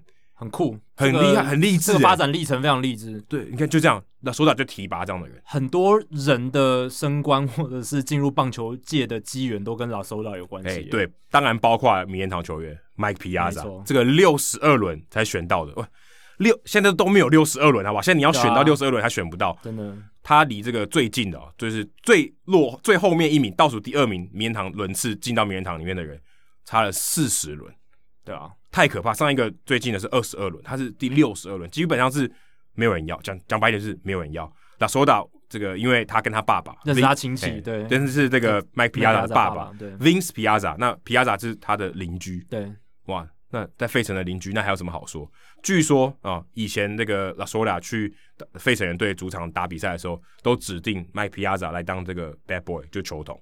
我说、啊、又是一个球童打到名人堂的故事，而且皮亚扎也是意大利裔的吧？对啊，也是意大利，啊、他们就是在意大利社区，对啊，所以这互相 cover 就跟黑跟黑手党蛮像的、啊，这个模式都差不多，欸、就是哎、欸，大家这个都有意大利裔的互相照顾。对，你如果有看教父电影的话，你就知道他们那些意大利裔在美国的社群是很照顾自家人的。哎，就就是这样，哎、欸，从 bad boy 一直打到名人堂，你看，哎、欸，以后不要小看那些 bad boy，、啊、要么就 GM。要么就是名人堂球员，哎哎，两、欸欸、个就跟 Lasorda 有关，厉害吧？真的，Lasorda 就是你看就是这样的人。那我就觉得还蛮酷的，Lasorda 就是一个很多人的这个生命里面都有拉索达啊，就很酷，就是他拉索达就跟你分享了一段生命的故事，对啊，你你也有对不对？对啊，哎、欸，我我我也不知道我这一生怎么会跟拉索达有一个交，就是一个交流。我生命中第一次看到下雪啊，路上积雪不算，是跟 Tommy 拉索达在帝国大厦的顶楼看雪，就觉得这个好像是怎么做梦，很比做梦还荒谬的剧情。对，就是很神奇的一个巧遇。对，没有不是巧遇，是，巧遇是因为那个 Fan Cave 的活动，哦、他就邀请了索达来跟我们一起。同乐，还有 Bill Rapkin，就是 Carl Rapkin Jr. 的弟弟，也来一起来这边，就是做一个活动，一个形象活动。那天他就邀请 Tommy Lasorda，而且还更有趣的是，他们因为那时候是经典赛嘛，嗯、我是代表中华队去，然后我们就要教这个 Lasorda 先生说一点中文，欸、说说这种 吉祥话吗？不是吉祥话，就是各队这个明星球员啊啊的他们的这个斗志的宣言。Oh, OK，, okay. 可能讲西班牙文啊，讲意大利文啊，可能讲中文。那那时候。呃，我负责教我就是杨代刚，他有一句这个受访的时候说的话，说我不想在别人之下，哦、嗯，就是他想要拿第一啊。那我就教 Tommy Lasorda 讲这一句，我这句有点难呢。对，我就想说，好难哦，为什么要选这一句啊？这很难。然后他讲的就真的 就真的乱七八糟，我就怀疑他有没有在听。但就是我跟他一个生命中有一个邂逅，对，嗯，不能说邂逅，这是安排好的，不，这是这是一个这是一个安排好的。但是我就没有想过说。会有这种这种跟他生命中有一个这个交汇，我觉得还蛮特别。现在回想起来，是一个很特别的经验，跟这种名人堂等级的总教练哦，有这样的这个一个互动，而且是教他说中文，对啊，我觉得听起来就好荒谬哦。虽然你说是安排好了，你你在当初申请去参加这个 Fan Cave 活动的时候，你有没有想到，你也没有想到说你会跟拉索达有这种交集？完完全不会，我觉得好。所以，现在回想起来，觉得还是蛮不可思议，也是一种这种上帝安排的感觉。对，而且我在回想他的故事，我去收集他这些资料的时候，我觉得拉索达这个人呢，你就觉得他虽然是棒球界的，他甚至当过球员，也当过教练，可是你不太会去注重说他到底拿过几胜，他拿过几座冠军，他带美国队打拿也拿过奥运金牌。可这些东西好像大家蛮少提的，大家都会想到说他是一个怎么样的人啊，很有故事，他跟很多人这个你看有交情嘛，嗯、对不对？有跟 Mike Piazza，有跟这个 Mizassian 有有交情，你就觉得好多故事，他帮助很多人在这个棒球界里面，好像棒球界里面都是他的人脉，嗯、那种感觉，觉得这个拉索达先生很厉害啊、哦。这个作为一个棒球人哦，我觉得他是一个很好的典范。嗯、他真的参与很多我们所谓棒球从业人员的人生，我觉得这是一个很不简单的成就。不是说你进了名人堂，你带过多少胜，你打几次拳，你打三个三振过多少人，这种都次要，这场上表现。可是你在生命中帮助了哪些人，让因为有你的参与，让他们的人生故事变得更好，我觉得这是很大的、很大的一个荣耀。嗯，好，接下来数据单元，刚才讲到道奇队嘛，哇，Mike Piazza 六十二轮被养成名人堂球员，对，这个简直是我觉得已经是后无来者，对，应该是后，应该绝对是后绝对是后来者，因为不可能再有六十二轮了选秀，就算是四十轮，我觉得要上大联盟几率也几乎接近没有。对啊，而且感觉以现在小联盟发展的趋势，未来大联盟选秀轮数可能只会越变越少。哦，对对对，有可能，对啊，因为都精英化了嘛，对，可能二十轮，对啊。那 Mike Piazza 不只是名人堂球员，他其实刚上大联盟的时候拿过新人王。哎，对，所以我所以他在小联盟的时候真的养的很好，养的很好。我今天的数据单元也跟这个新人王有关系，那其实也跟拉索达有关了，因为我在读他这个美联社报道他去世的消息的时候，读到这一段就是。拉索达他曾经带过九个国联的新人王，哦，包含 Rick Sutcliffe、Steve Howe、Fernando Valenzuela、Steve Sax、Eric Karros、Mike Piazza、Raul Mondesi，然后野茂英雄哦，我们刚才节目一开始有提到他，还有 Todd Hollandsworth，我就想说哇，也太酷了吧！竟然一个人带兵，他虽然带了二十几年，可是要带出九个新人王也是很了不起的事情，很扯的事情。对，所以想起来有点不太太，有点太荒谬了吧？有点太荒谬了，对、啊欸、有这么多队、欸，对啊。而且我有去查哦，大联盟史上就是队史新人王第二多的洋基队，也只有就九个。所以拉索达一个人抵了第二名的球队。呃，整个洋基队，整个洋基队史队史的新人王的数量很很不可思议。但洋基队可能就真的比较不会养新人。但洋基队是第二名了，但他够久，他够久了，他的队史够长。那我就去查说，因为大家都有印象说，诶，道奇队很会养新人。那到底多会养？他们队史出了几个新人王？我就去查了，道奇队史出过十八位新人王得主哦，当然是全队。然后拉索亚占了一半，占了一半。然后当然这个十八人也是大联盟史上的记录，毫无疑问的。第二名的杨基刚刚提到，只有他们的一半，九个人。那十八人里面哦，比较著名的当然是第一届的得主 Jackie Robinson，一九四七年，对，甚至新人王就以他就是以他为为命名，Jackie Robinson Award。然后一九四九年还有一个很有名的 Don Newcombe，这一个非常有名的黑人投手。然后还有像一九六零年 Frank Howard 这个很很厉害的大联盟的这个全垒打炮手。然后刚才提到一九七九年 Rick Sutcliffe，后来到小熊队也投的很好。一九八一年。墨西哥旋风 Valenzuela 也是他代表之作。记得我们有提过这个墨西哥球探吗？欸，Mike Brito，Mike Brito 他他找来的，挖掘出来的。而且我觉得很不可思议的是，一九七九年到一九八二年，道奇队连庄四年的新人王，非常了不起。哦，可能说洛杉矶的记者特别多，哎，有可能票数压倒性胜利。对，Sutcliffe、Howe、Valenzuela 还有 Sax 这个二垒手都连续四年得奖这样子。那当然，一九九三年 Piazza 得奖，然后九四年 Mondesi 得奖。九五年野猫英雄，九六年他 Hollandsworth 又是连四年道奇队连庄新人王，所以他们曾经两度没有连五年哦，哦连五年，一九九二到一九九六，九二对对，我刚刚忘记看到 Eric Carroll，所以是五年哦，所以九零年代他们更厉害，虽然中间隔了二十年，他们才等到最近倒数第二位的这个新人王得主 Corey Seager 二零一六年，然后二零一七年 Cody Bellinger 也得奖，虽然中间隔了二十年，从九六年到二零一六年，但是。还是他们有延续这样的传统，到二十一世纪，夸张，只能用夸张来形容了。对，哎、欸，新人王很难呢、欸，不容易啊，三十队耶，哦，但二十十五队啦，而且要刚好就是那个新人刚上来那一年，他就要打得好，就要打得好，就要表现得出，这个很难，因为他一生就只有一次拿新人王，对啊，而且你看道奇队这些新人王，不是说随随便便拿，像你看像野茂，第一年来十三胜六败，防御率二点五，但野野茂有点有有点不太算哈，有点不太算，可是我会觉得说。他要克服的难度不会比一般美国的这样讲没错，来来来的低这样子。然后法伦祖维拉那个也很夸张，十三胜七败，二点四八，他应该是所所有里面我觉得最夸张。对啊，一百九十二点一局，防御率二点四八，在一九八一年那个时候，而且那一年刚好就是这个大联盟缩水赛季，所以第一次、嗯、第一年上大联盟遇到这种情况，哎，他投的还是很好。然后当然不用说，Jackie Robinson 跟 Don Newcombe 都是道奇队史上指标性的人物，所以。在这个道奇队这么优秀的新人王历史上面，拉索达就扮演了一个很重要的一个角色。好，以上就是《Hito 大联盟》第一百九十九集的全部内容。如果大家喜欢我们节目的话，欢迎加入《Hito 大联盟》在脸书的社团《Hito 大联盟讨论区》（H I T O 大联盟讨论区）。加入这个社团，回答三个简单的问题，就可以跟我和 Adam 还有其他上过我们节目的来宾以及听众朋友一起讨论棒球。如果大家有任何美职或棒球的相关问题，欢迎上我们的官网 hitomlb.com。H i t o m l b dot com 上面填写发问表单，我们会尽可能在节目一个月一次的听众信箱单元上面统一回答、讨论、分析大家提出的想法还有问题。若你想订阅我们的节目，也很简单，详情请上我们的官网 hitomlb.com，上面就有订阅方式的解说。不管你用电脑、手机、平板，作业系统是 iOS 还是 Android，都可以免费订阅。如果你是 Spotify 的使用者的话，也欢迎直接在 Spotify 上面追踪我们节目。